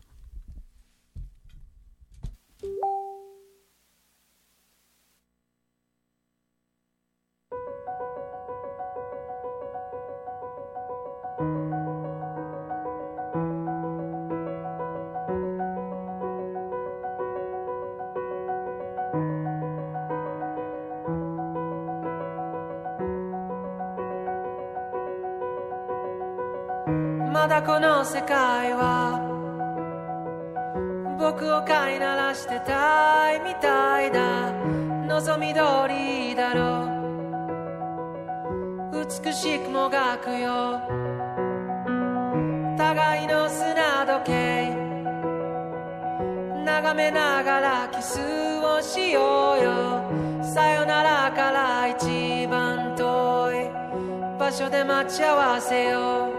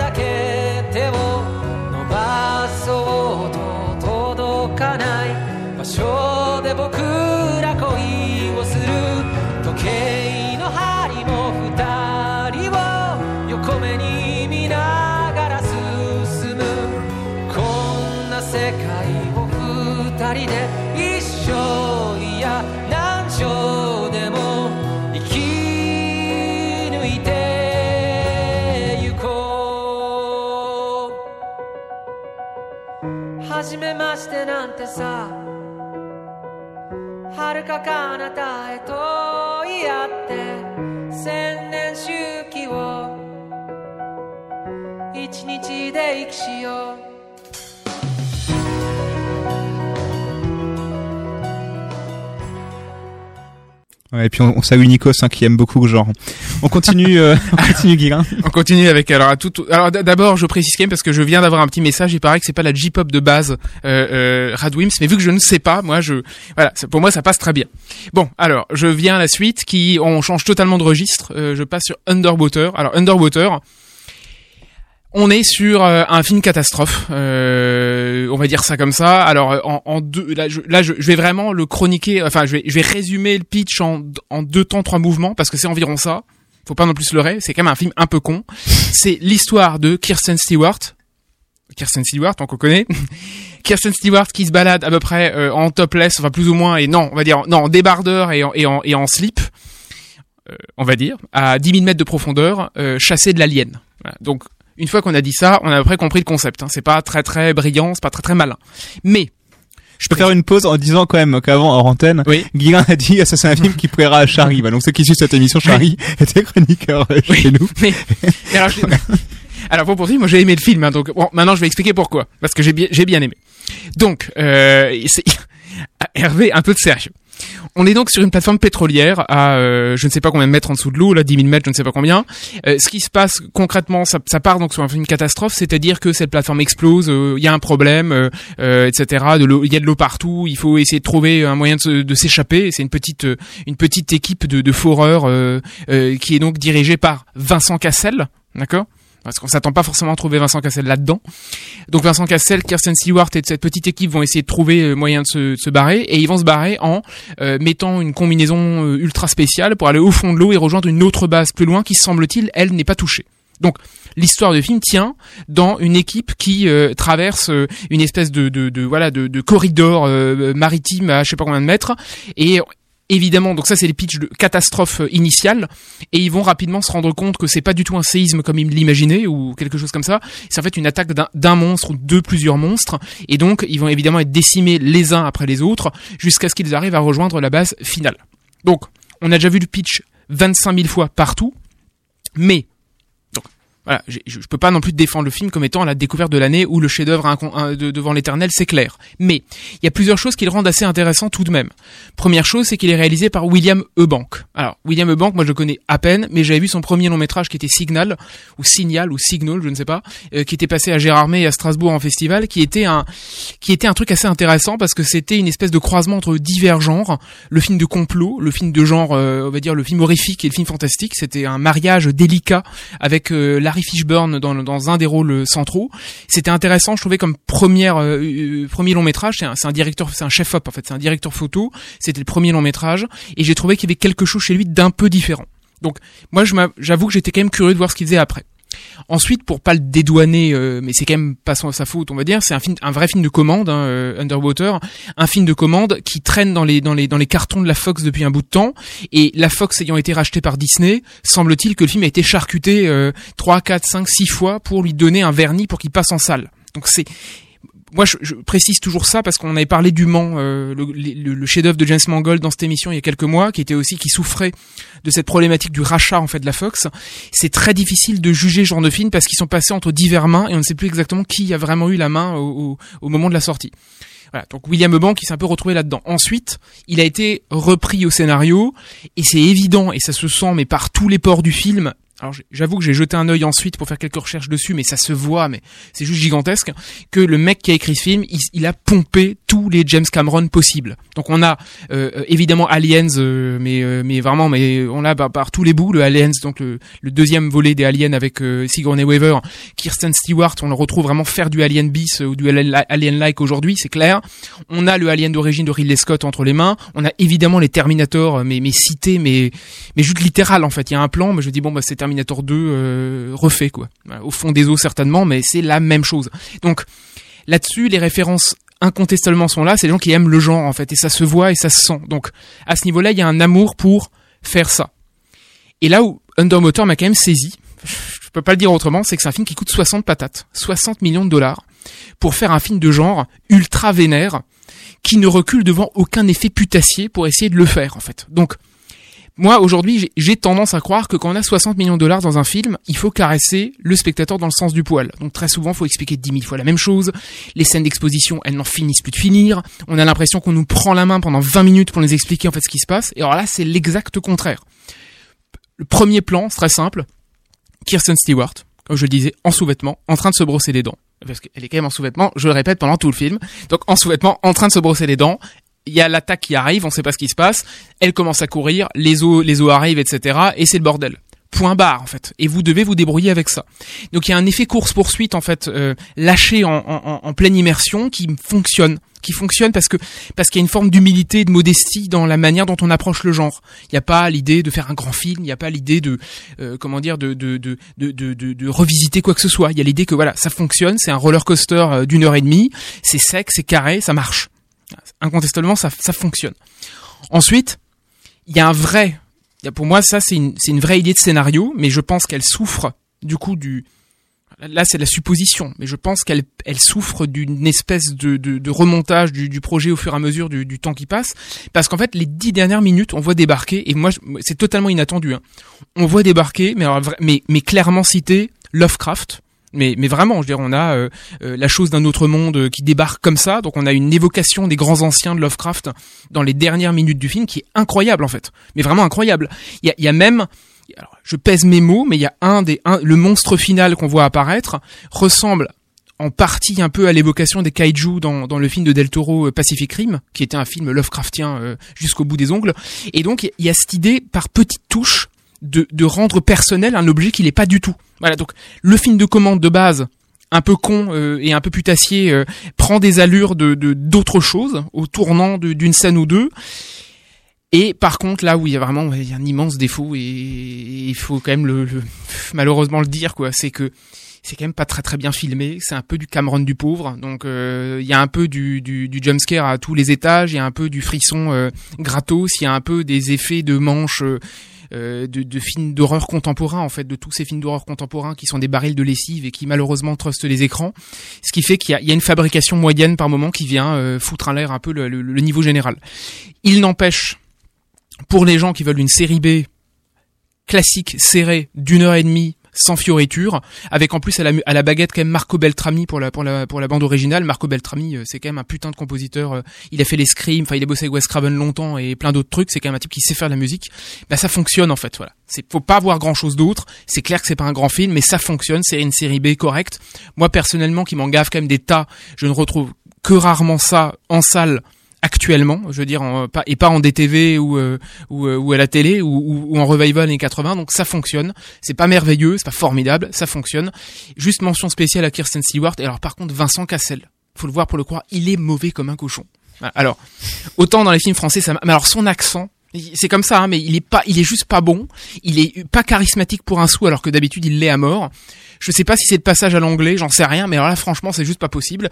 C'est juste marrant en tant que Français de voir Vincent Cassel aussi mauvais, parce que d'habitude je le trouve quand même excellent et charismatique, mais là ça fonctionne pas. Donc euh, erreur de casting peut-être, je ne sais pas. Moi j'ai vraiment trouvé que là ça marchait pas. Mais pour le reste, voilà, pour les gens qui ne savent pas quoi aller voir ce week-end et veulent voir un film d'horreur un peu à l'ancienne, euh, sans grande prétention, franchement ça marche. Underwater et ça passe toujours à l'affiche, c'est pas trop mal. Voilà. Et, on s'écoute comme bande-annonce ou on, je crois qu'on est passé outre Oh la vache, et j'ai réussi à zapper la bande-annonce. Oui, on a comme, comme tu veux. Non, peut-être enchaîner, soit peut-être pas le coup non plus de. Enchaînons. Oui. Alors enchaînons. Alors on enchaîne avec un bon film, euh, quand même. On ressort d'Underwater qui est encore une fois pas mauvais, mais on, on va sur un meilleur produit tout de même. Donc on bascule sur les deux papes. euh, les deux papes étant le, le film Netflix qui fait parler beaucoup de lui depuis quelques temps. Il est sorti, euh, il me semble, au mois de novembre ou décembre. Alors, euh, les deux papes donc racontent euh, donc la rencontre un peu fantasmée entre euh, euh, le pape, euh, le- enfin le, le, le cardinal euh, avant de avant qu'il soit devienne le pape François et donc euh, le cardinal Ratzinger, enfin le, le pape Benoît XVI euh, au moment de, de, de, de- de- enfin à l'époque où il était encore en fonction. Et donc c'est une sorte de, de, de- et pour une fois Télérama ne dit pas que des conneries. Télérama a, dé- a défini le film comme un, un buddy movie papal. Ok, donc on est au 16 janvier 2020 et Guillain Oui. a cité Télérama de manière positive. Je crois que Oui, oui, c'est vrai, ça, peut- il y a des choses qui arrivent. Mm. Euh, donc Télérama a, de- a défini les deux papes comme un buddy movie papal, c'est pas faux. Donc c'est une histoire d'amitié un peu contrariée entre deux optiques euh, tout à fait différentes sur le monde ecclésiastique catholique. Donc c'est pas trop mal, mais on va, mais avant d'en parler, on va d'abord s'écouter la bande-annonce pour profiter quand même en français de cette bande-annonce. Je dis bien pour profiter parce qu'en fait en anglais c'est mieux, mais on le passe en bande-annonce française, c'est quand même plus simple à écouter. Qu'est-ce que vous avez là? C'est de l'origan. C'est votre jardinier qui me l'a donné. Vous êtes très aimé. J'essaie simplement d'être moi-même. Quand j'essaie d'être moi-même, les gens m'apprécient encore moins. Confidential church documents were allegedly leaked to the press, Alleging corruption. and misconduct among the clergy. J'espère que cette affaire urgente n'est pas trop préoccupante pour vous. Est-ce qu'un berger s'enfuit lorsque les loups apparaissent Notre église prend une direction que je ne peux plus cautionner. Me suis battu pour accomplir ce qui devait l'être, mais j'ai perdu. Les papes ne renoncent pas. En renonçant, vous porterez un coup terrible à la papauté. Je ne peux plus m'asseoir dans la chair de Saint-Pierre. Vous vous méprenez. Vous faites... Je prie Dieu Et rien Je, je ne peux plus tenir ce rôle. Il y a un dicton. Dieu punit toujours un pape en offrant au monde son successeur. J'aimerais que ma punition arrive. Pour réformer, il faut être un politicien. La qualité primordiale pour un dirigeant, c'est de ne pas vouloir être dirigeant. Ce n'est pas moi qui ai besoin d'être satisfait, c'est un milliard deux cents millions de croyants. L'Église a besoin de changement et c'est vous qui l'incarnez. Impossible, ça ne peut pas être moi. The grand doors have slammed shut and will remain so till the next pope has been chosen. From that balcony up there. Rien n'est figé dans la nature, sans parler de Dieu. Où puis-je le trouver s'il bouge tout le temps? Au cours du voyage. Nous trouverons peut-être Dieu par là, au cours du voyage, je vous le présenterai. N'oubliez jamais ça. Vous n'êtes pas Dieu. Nous ne sommes que des hommes.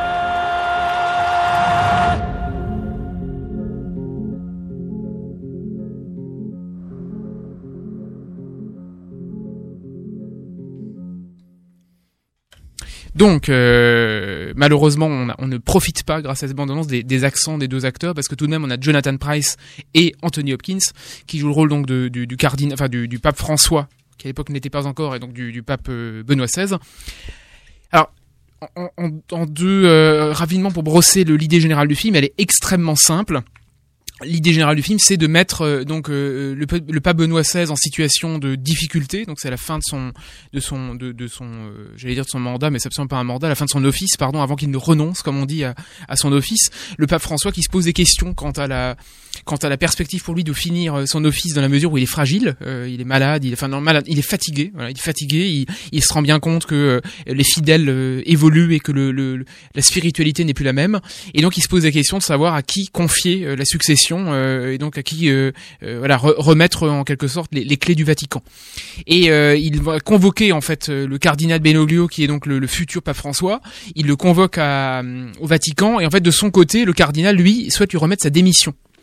Euh, dans la mesure où il ne se sent plus à l'aise dans le monde euh, catholique tel qu'il est actuellement, il se sent plus à l'aise en tant que cardinal. Et en fait, lui pensant euh, remettre sa démission, il, en fait, euh, il, se rend rapidement compte que c'est pas ce que le, pape veut, parce que le pape refuse sa démission. Et en fait, on assiste, et le film raconte ça, on assiste à quelques jours dans la vie de ces deux de ces deux personnalités qui vivent ensemble, euh, 5-6 jours, puisque le pape va évidemment la- l'accueillir au Vatican, lui demander de rester pour pour qu'il l'assiste un peu aux réunions, qu'il voit comment ça se passe, etc., etc. Et on voit euh, le, débat en quelque sorte entre les deux, un débat qui est un débat de la vie évidemment, un débat sur la religion, la croyance, la foi, la spiritualité, etc. De deux figures que tout oppose. C'est ça le, fond de l'affaire, c'est deux figures qui représentent deux courants. Je précise tout de suite avant de poursuivre cette chronique que c'est très intéressant parce qu'aujourd'hui avec la avec le, le, le, le- fameux bouquin que vient de, de produire euh, le, le cardinal Ratzinger, donc l'ancien euh, pape à destination du pape François pour lui, lui, lui, lui- qui lui reproche la perspective de l'ordination des euh, euh, de l'ordination des Hervé aide-moi. La question qui se pose actuelle, il y a une il y a dans le bouquin du, du pape du pape euh, enfin de l'ancien pape, tu ne sais pas? Est-ce que la question du mariage? Oui, mais sur la voilà, c'est ça, la question du mariage, pardon, des, des prêtres. prêtres, Merci. Je train de me perdre. Donc la question, enfin le, le- le film est d'autant plus d'actualité parce que cette cette problématique vient de se poser il y a quelques jours et qu'en fait c'est exactement ce type de problématique et ce type d'opposition de principe qu'on a entre les deux personnages. Alors c'est intéressant dans la mesure où euh, c'est intéressant parce que euh, le film est une espèce pour moi de de de dialogue de dialogue profane, léger et, et superficiel dans ce que ça a de positif en fait, sur les apparences de ce qui les distingue. C'est truculent, c'est truculent. C'est-à-dire qu'on a, on n'a pas de, il y a pas, il y a pas une énorme finesse d'analyse euh, dans la mesure où on nous montre et on nous le rabâche relativement bien et relativement clairement qu'il y a le pape vaguement réactionnaire, très conservateur, euh, gardien du dogme, qui est donc Benoît XVI, et le pape de l'avenir, le pape ouvert, le pape qui veut abattre les murs et aider le monde entier, qui est le futur pape François. Là-dessus, les choses sont claires. Et Fernando Meirelles, qui est le, le réalisateur, qui est quand même un type qui a fait des films assez assez intéressants. Il a fait La Cité de Dieu notamment, euh, qui avait fait un, un parler de lui il y a une quinzaine d'années, et moi j'avais surtout aimé Blindness, qui était une ferme, une espèce de post-apo euh, euh, assez assez chargé en fait dramatiquement. Il a, il a, on voit qu'il il sait ce qu'il fait en fait. C'est, alerte, c'est vif, c'est plein de respect pour la charge. C'est très agréable de ce point de vue-là. Il y a cette espèce de de, de, de charme suranné de ces deux vieux monsieur euh, que que la vie oppose et que la croyance oppose, mais en même temps à qui on la fait pas. Et ça, c'est vraiment, il y a quelque chose de truculent, d'agréable, incontestable. Ça se regarde, très alerte en fait. Encore une fois, le terme de buddy movie papal marche bien. Ça, c'est clair. Le problème des deux papes, pour à mon sens, c'est pour ça qu'on en fait un peu des caisses, je trouve, sur le film, personnellement. Le problème, c'est que ça ne creuse pas plus loin que ça. C'est-à-dire que cette opposition de principe qu'on connaît quand on s'intéresse à la figure des, deux personnages, on- elle n'est pas réellement creusée. Elle est, elle est illustrée. Il y a notamment une scène assez jolie où euh, on voit le, pape Benoît XVI jouer du piano et, le futur pape François commenter ce jeu-là. Il se joue en fait dans l'amour de la musique, deux styles différents. Euh, l'un parlant de tango et l'autre parlant de Beethoven. Euh, l'un parlant de la musique actuelle et l'autre le ramenant à, du baroque. Donc on a les oppositions de style dans la musique et tout, ça fonctionne. Mais en fait, on n'apprend pas grand-chose là-dessus. Donc on a un œil amusé, intrigué, intéressé à l'idée de voir ça, mais on n'en ressort pas finalement plus plus nourri intellectuellement. Et moi, ce qui m'a un petit peu gêné, c'est après ça, euh, euh, la neutralité axiologique. euh, moi, j'y crois absolument pas. Donc, de toute façon, c'est réglé une fois qu'on voit ça. Mais en fait, le début du film donne une forme de neutralité, quelque chose d'un petit peu surplombant. Et au fur et à mesure, on a quand même compris qu'il y a le camp entre guillemets du mauvais pape plus bien ou plus plus du tout dans l'air du temps, c'est Benoît XVI, et le bon pape de demain, comme je disais. Et ça, moi, ça m'a gêné parce que ça évacue la, la, la profondeur en fait d'un type comme Benoît XVI, qui était quand même une profondeur intellectuelle éblouissante, qu'on le veuille ou non, un, philosophe d'un autre temps en fait, on pourrait dire une philosophie classique en fait, sc- scolastique. Et je trouve qu'on évacue cette, cette dimension abyssale euh, pour voilà pour ce qui ce qui fait bien et ce qui est un peu euh, l'idéologie dominante. Voilà. Donc ça reste évidemment un film très agréable, un film alerte, voilà, sympathique et qui fait qui fait son office. Et c'est plutôt la bonne cuvée Netflix parce que je rappelle qu'il y a six, six mois, huit mois à cette antenne, on avait quand même un mal fou à défendre les films Netflix en dehors des séries parce que c'était quand même un peu de la bouse intergalactique qui se succédait euh, les unes après les autres. Là, il y a, il y a quelques bons, fi- il y avait The Irishman la dernière fois, il y a maintenant euh, les deux papes. Ça remonte au fur et à mesure, ça fait plaisir. Maintenant, faut quand même pas déconner non plus. Là, je vois les gens qui s'excitent. Les, les deux papes, c'est pas un immense film, ça vaut le coup, ça s'oublie aussi vite que c'est vu pas non plus déconner. Moi, j'ai, moi, j'ai, je l'ai vu il y a un mois et franchement, euh, il m'en est rien resté. Mais ça reste une expérience C'est quand même une chronique. Il m'en reste une chronique et il m'en reste un film voilà dont tout le monde parle. Donc c'est bien qu'on a Jonathan Price est nommé aux Oscars. Le film est nommé à tous les enfin a été nommé à plein de Golden Globes euh, voilà mais c'est pas non plus euh, juste arrêter vos conneries quoi. Pour les gens qui ont deux heures à perdre sur Netflix ou trois heures plutôt courez voir The Irishman. Ne vous prenez pas non plus la tête si vous n'avez pas vu les deux papes. Il y a une vie après quoi. C'est pas grave hein. donc euh, mais ça reste un film qui fonctionne c'est pas mal. Et Anthony Hopkins j'avoue est extrêmement bon dans le rôle de Benoît XVI voilà. Donc euh, ça se regarde c'est pas mal c'est sur Netflix c'est disponible euh, faites-vous plaisir euh, voilà Et ce qui est euh, surprenant, je trouve, mais c'est une autre question, c'est que euh, là où Netflix euh, euh, travaille sur des séries au format plutôt court par rapport aux séries classiques qui, euh, qui en général duraient une heure, c'était le format classique d'une Oui. série, et là maintenant ils travaillent quand même parce que les gens ils savent très bien que les gens regardent à la chaîne. Euh, les séries Netflix ça dure maximum 40 40 minutes. Euh, on a des films qui sont plutôt longs. Oui, mais encore une fois depuis quelques mois, le, truc c'est que Netflix et après je finis avec ça pour euh, pas empiéter sur euh, la, jeune personne qui vient après moi, mais euh, c'est que le problème c'est qu'avant moi j'avais trouvé qu'on avait eu un vrai chef-d'œuvre Netflix, c'était Okja de, de Bong Joon-ho dont on avait parlé ici, qui était vraiment un, un- un- pour moi un des meilleurs films de Bong Joon-ho, meilleur que Parasite d'ailleurs. Le problème d'Okja, c'est que c'était des c'était des étoiles filantes quoi. On avait deux trois trucs comme ça. Il y avait Roma euh, d'Alfonso Cuarón, des, voilà, mais c'est des petites pépites euh, qui surgissent. Le reste c'est quand même affligeant quoi. Et là on en a quelques-uns, les uns après les autres, qui commencent à venir. Et euh, d'ailleurs, j'ai vu cette année que Netflix a mis la main basse sur les nominations aux Oscars. Il y en a je ne sais pas combien avec euh, les deux papes et, euh, et Irishman. Donc voilà, peut-être que la production commence à prendre de l'ampleur. Jusqu'à présent, j'étais sceptique. Ça commence à venir, c'est pas plus mal. Mais bon, euh, j'ai envie de dire vive la salle quand même, quoi. Vive la salle sur RBS, oui. Oui, justement, euh, je trouvais ça un petit peu, un petit peu dommage qu'un film comme The Irishman euh, sorte uniquement sur Netflix et, et, et pas en salle. Mais bon, C'est sans doute. Mais c'est, peu- c'est, tu sais, le problème. Elsa, il est simple. Non, non, le problème, il est très simple. C'est qu'on ne veut pas financer des films comme ça pour la salle parce que c'est trop risqué. Donc, on préfère mettre 500 patates, faire Black Panther 12 ou, euh, ou, euh, je ne sais pas quel, euh, de, non, parce que c'est tout la même chose. Les Captain Marvel et les Avengers 8, et on en aura tout le temps. Et le problème, c'est qu'une création originale au sens de Scorsese est devenue un problème dans un système qui n'a plus envie de mettre de l'argent là-dedans. Voilà, c'est, c'est un problème industriel et c'est un problème de cinéma, d'industrie du cinéma dont je parle. Je ne sais pas combien de fois dans cette émission. Pour moi, c'est en train de flinguer littéralement la salle. Et heureusement, Netflix propose ça. Ils ont plein de défauts. C'est une autre industrie. Mais mine de rien, ils mettent les 150 patates d'Irishman pour faire euh, le film. Et en plus, Scorsese, on voit qu'il a eu les, les coups des franges pour faire un vrai film personnel. Donc, tout de même, il faut le reconnaître. Le, le- le produit est là, quoi. Oui, on sent qu'il y a une liberté Oui. aussi dans le format qui est, qui est Oui. très long, quoi. Oui, Mais incontestablement. c'est- Mais c'est dommage d'aller euh, dans ce sens-là. Enfin, Mais oui, mais- pour, euh, pour tous, tous ceux qui aiment le charme de- des salles. Mm. Entièrement d'accord. Ah, Que de conservateurs dans cette équipe, on se croirait euh, chez Valeur Actuelle. Euh, on va tout de suite s'écouter un extrait euh, de l'album de Flavia euh, Coelho, ça s'appelle Billy Django. Flavia Coelho qui est en concert, euh, qui est en concert à la laiterie. Euh, le mercredi 5 février, ça sera dans la grande salle et Orlan nous a rejoint euh, pour son Best of Music. Ça sera dans quelques instants sur euh, sur RMBS. À tout de suite.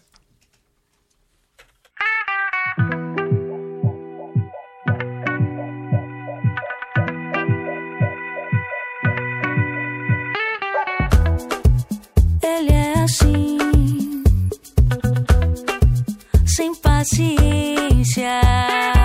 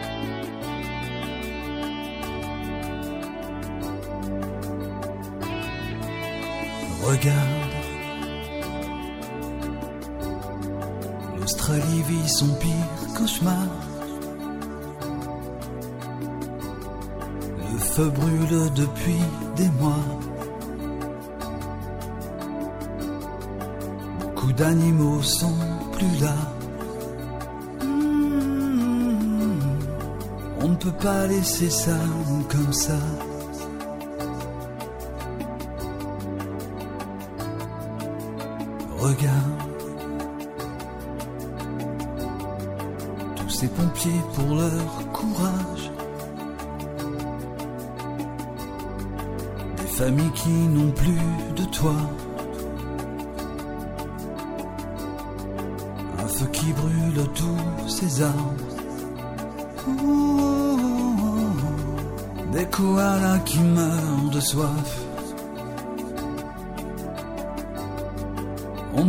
laisser ça comme ça.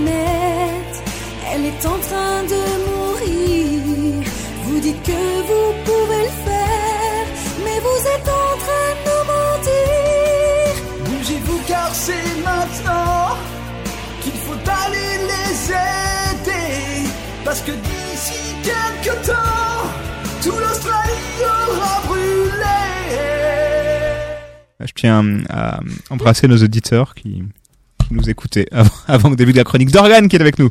Bonsoir à tous. Alors, Bonsoir. On commence fort avec euh, cette reprise de Jean-Jacques Goldman euh, pour rendre hommage à l'Australie, qui introduit euh, ben, un mathématique de ce soir. On va parler de chansons humanitaires et caritatives. Donc, euh, on va faire un top 5 des musiques euh, qui ont marqué euh, l'histoire de la musique euh, avec euh, des causes qui- qu'elles défendent. Et, euh, et on va faire un petit peu le tour de tous les, toutes les thématiques qui ont pu être abordées à travers ces chansons, parce que je me suis rendu compte qu'il y avait un petit peu de tout. Et, euh, et je trouvais ça intéressant de, de voir euh, à quel point toutes ces musiques hyper euh, kitsch et too much font un nombre record de ventes.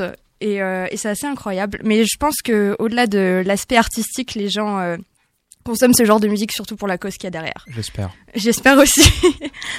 Alors, euh, la musique que vous venez d'entendre, c'est euh, un, un artiste amateur qui s'appelle Monsieur Sebi, qui a fait une reprise euh, qui est disponible sur YouTube, qui a fait 68 000 vues et euh, énormément de likes, très peu de dislikes malgré euh, la qualité euh, de son chant. Mais euh, les gens, euh, dans les commentaires, de ce que j'ai pu voir, euh, défendent totalement euh, bah, la cause qui est euh, les incendies en Australie. Donc euh, voilà pourquoi j'ai décidé de parler de ça la ce lutte soir. contre les incendies en Australie. Pardon Ils défendent la lutte contre les incendies en Australie. Oui, voilà, exactement. Oui, plutôt ça. Euh, et puis effectivement, euh, c'est totalement d'actualité. Il y a eu plus de 500 millions euh, d'animaux morts, voire plus, selon certaines associations.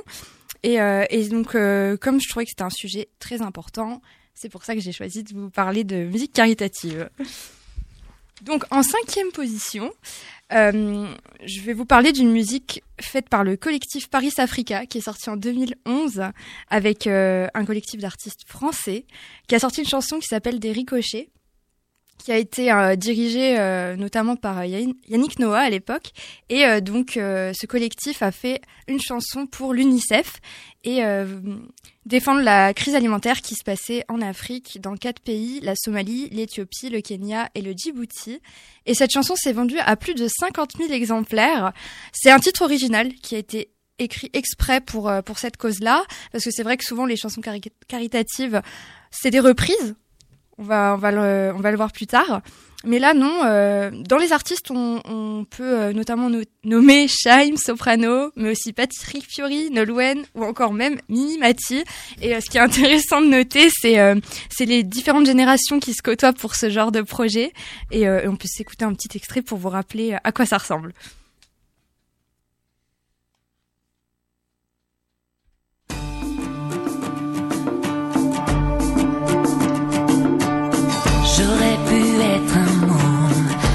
De chou qui sourit. Elle se fout d'être mouillée comme de la dernière pluie. Mais ici y a pas d'eau qu'un silence ordinaire qui ne cesse de peser Sur nous comme un enfer. Moi, ce que je vous laisse échouer, mais pas avec ma vie. Je vous regarde verser des larmes qu'on n'a plus ici. Moi, ce que je voudrais, c'est danser pour faire tomber la pluie. Je vous regarde creuser. La terre n'est pas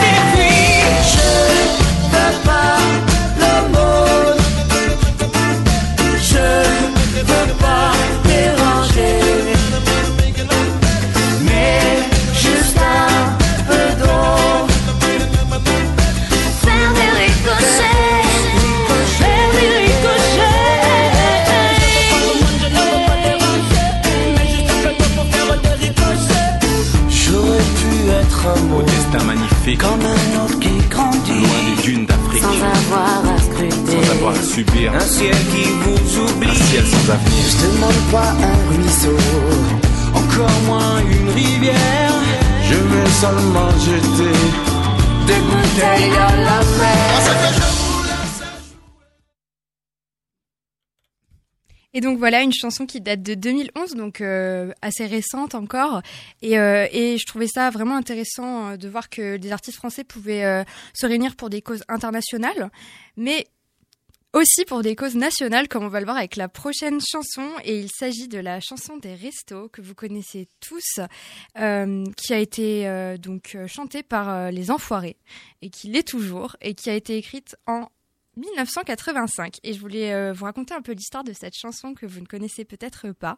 Donc euh, je pense que vous vous en doutez, c'est c'est Coluche qui a l'initiative de cette chanson et ce qu'il a fait en fait, c'est qu'il a fait un appel euh, aux artistes sur notre chère euh, radio Europe 1 et euh, il a demandé euh, si des artistes étaient prêts à, à se mobiliser pour euh, pour défendre les restos du cœur parce que c'était pas du tout le cas à l'époque.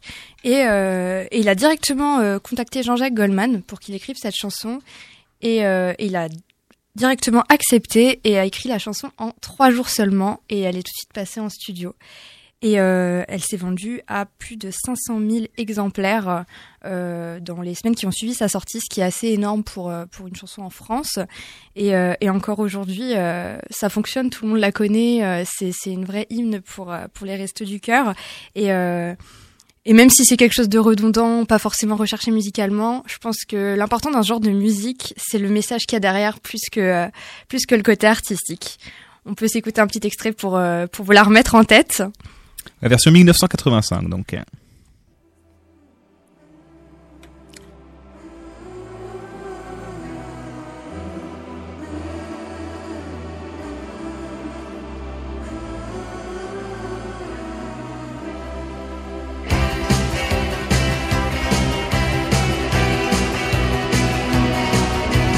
Moi je file un rencard à ceux qui n'ont plus rien, sans idéologie, discours promettra pas les toujours du grand soir, mais juste pour l'hiver, à manger et à boire. À tous les recalés, de l'âge et du chômage, les privés du gâteau, les exclus du partage. Si nous pensons à vous, c'est en fait égoïste. Demain, nos noms peut-être grossiront la liste.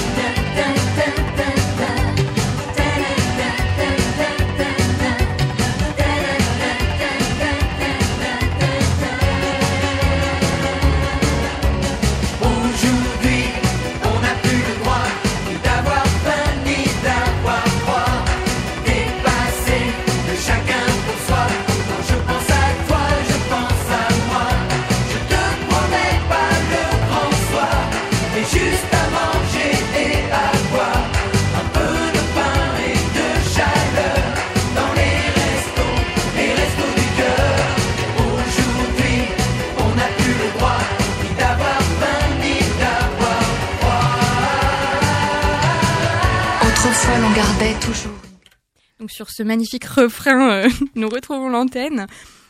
Il y a quelque chose qui est assez notable aussi avec euh, ce genre de chansons et euh, je sais pas si vous êtes d'accord avec moi dans le studio, mais euh, c'est pas des chansons qu'on a forcément dans sa playlist sur Spotify ou Deezer et pourtant tout le monde les connaît. Et à se demander pourquoi en fait. Ça a beau passer qu'une fois par an à la télé, tout le monde connaît cette chanson.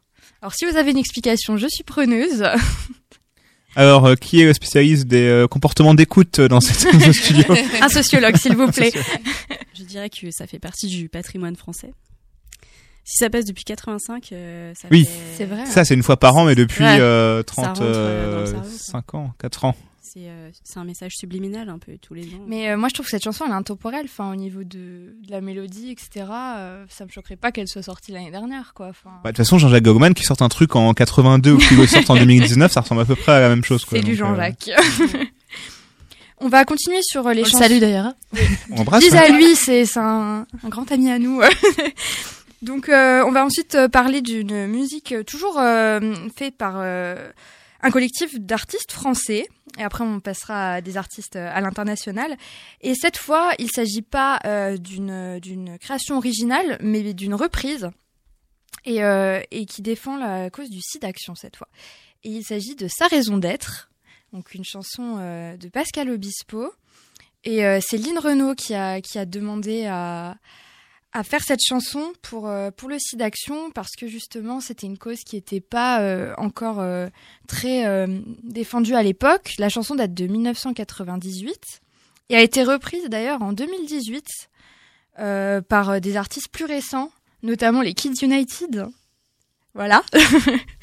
et, encore une fois, ben, ça prouve que c'est une cause qui, qui, est encore d'actualité aujourd'hui. Et, même si, si c'est pas forcément euh, euh, des chansons euh, très travaillées, et ben, le, le message passe et, euh, et voilà. Et on peut s'écouter un petit extrait. Oui, effectivement, t'as as raison d'ailleurs de, de souligner hein, que Lynn Renault s'est engagée très tôt dans cette cause Oui. parce qu'elle a fait, on se moque souvent des articles hein, qui font qui font parfois voilà, un petit peu de pub aussi sur des questions humanitaires, mais quand elle l'a fait, c'était un vrai sujet tabou, voire entre Oui, voilà, elle a un petit peu révélé la cause en et France. euh, elle a permis d'être un porte-étendard et peut-être la première personnalité publique à, à soutenir cette cause. Merci Lynn.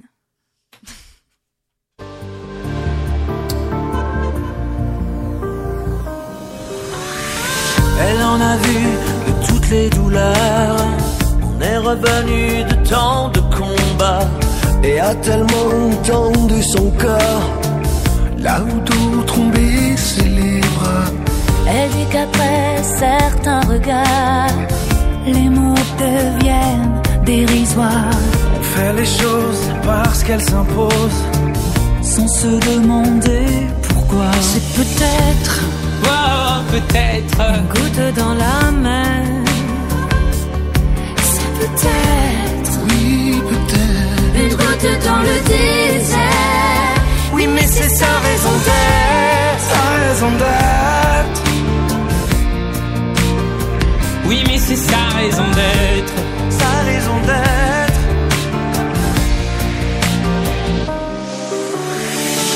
Elle en a essuyé des yeux. En a baissé des paupières. Oubliant même que le ciel est bleu. Attends se pencher dans la poussière. me dit qu'on peut toujours trouver des excuses pour ne pas bouger. Elle, elle préfère encore se taire Et faire ce qu'elle a à faire. C'est peut-être Oh, peut-être, une goutte dans la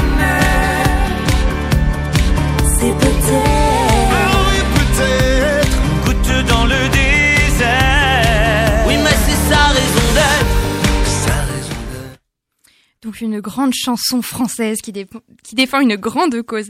Il y a quelque chose que j'ai noté dans, ce genre de chansons, et notamment toutes les chansons qu'ont pu faire les enfoirés par la suite, parce qu'il y en a eu un sacré paquet. J'ai l'impression, il y a beaucoup d'artistes, ils doivent tous se faire leur place pour montrer que oui, je suis là, je défends la cause.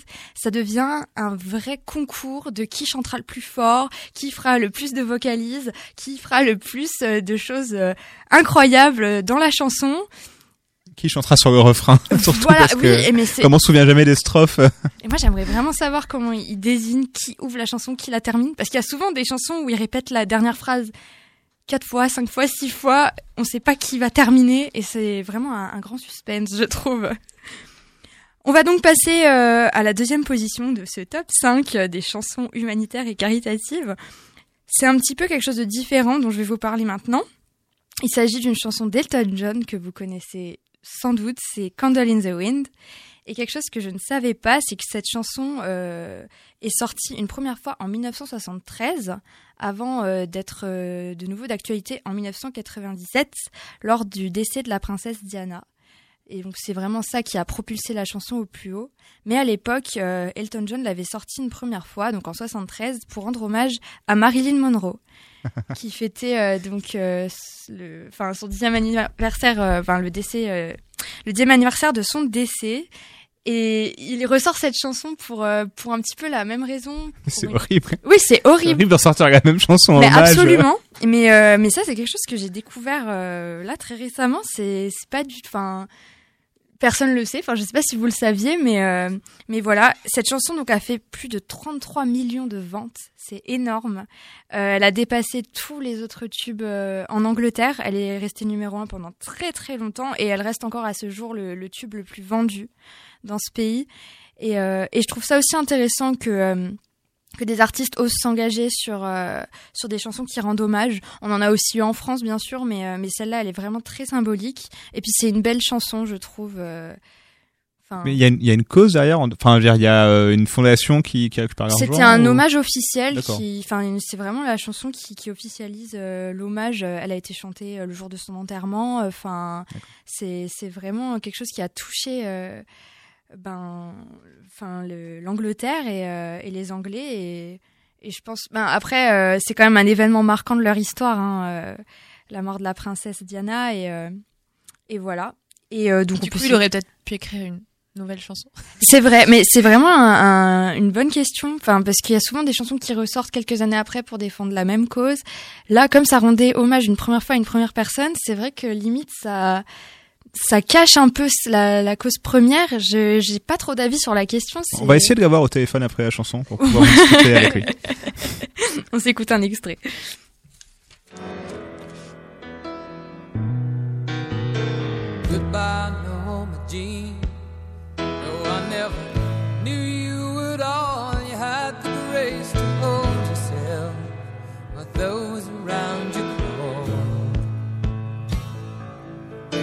Out of the woodwork and they whispered into your brain. They set you on the treadmill and they made you change your name. And it seems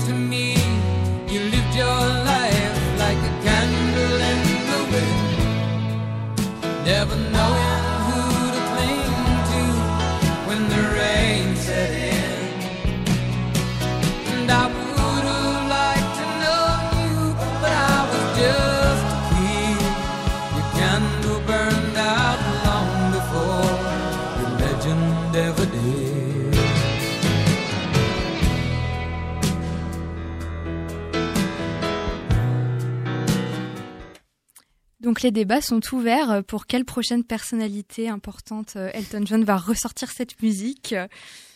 Nous vous laissons euh, répondre euh, Sur la page Facebook de voilà, Cité sur la page Culture. Facebook de l'émission. On va donc passer à la première place, la chanson humanitaire que tout le monde connaît. Est-ce que vous savez de quoi je vais vous parler dans le studio? Je crois, je crois qu'il y a euh, Michael Jackson dedans. Absolument. Donc euh, c'est We Are the World, une chanson écrite par Michael Jackson et Lionel Richie.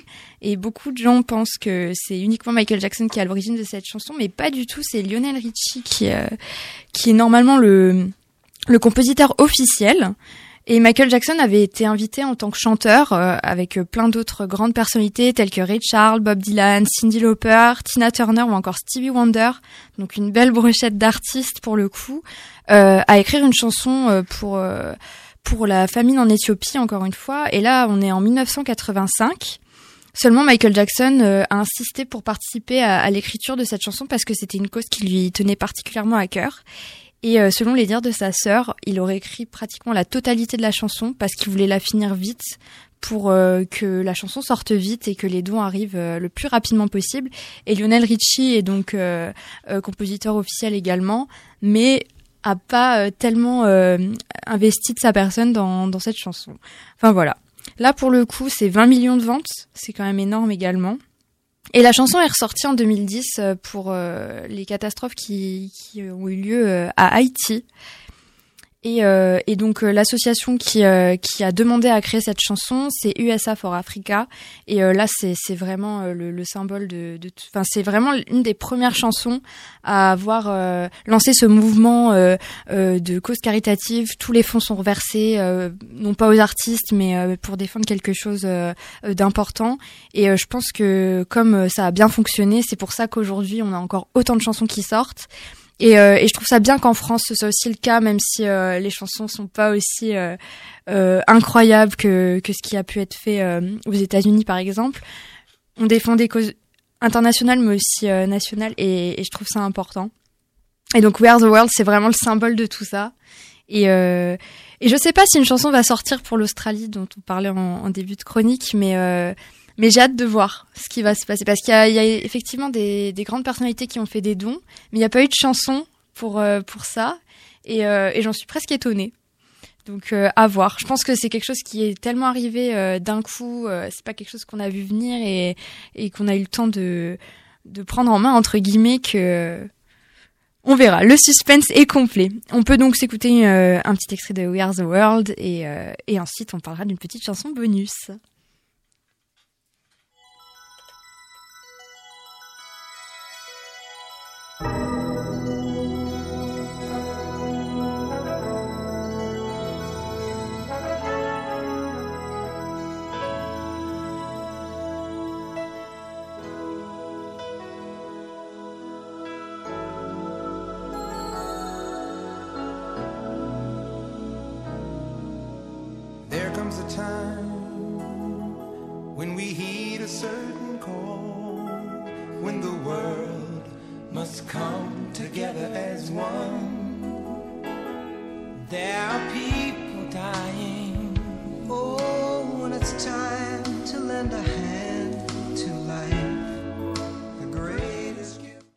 Vous laisse chanter euh, le refrain et on, continue euh, avec une dernière chanson donc. La dernière chanson, euh, donc je l'ai pas mis dans le top 5 parce que euh, elle est un petit peu à part. C'est une chanson qui est sortie à la période de Noël en 1984, donc juste un an avant We Are the World.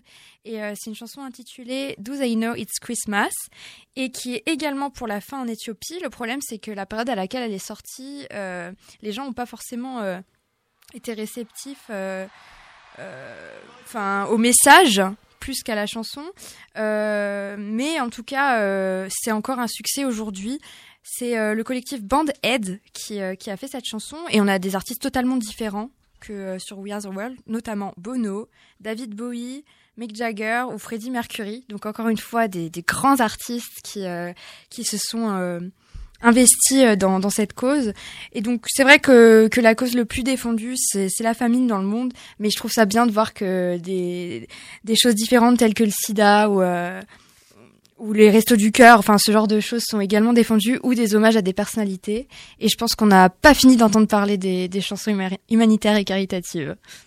Alors on, on va se quitter effectivement euh, sur un, extrait de No It's Christmas. Euh, je vous souhaite une très bonne soirée sur les zones du 91.9 FM. Merci à tous de nous avoir suivis. Merci à nos auditeurs et à nos chroniqueurs d'avoir été avec nous, ainsi qu'à notre invité en début d'émission. Je vous rappelle que vous pouvez nous suivre sur Facebook, Twitter, Instagram et que nous sommes disponibles en podcast sur Apple Music. Bonne soirée à tous. Ciao ciao.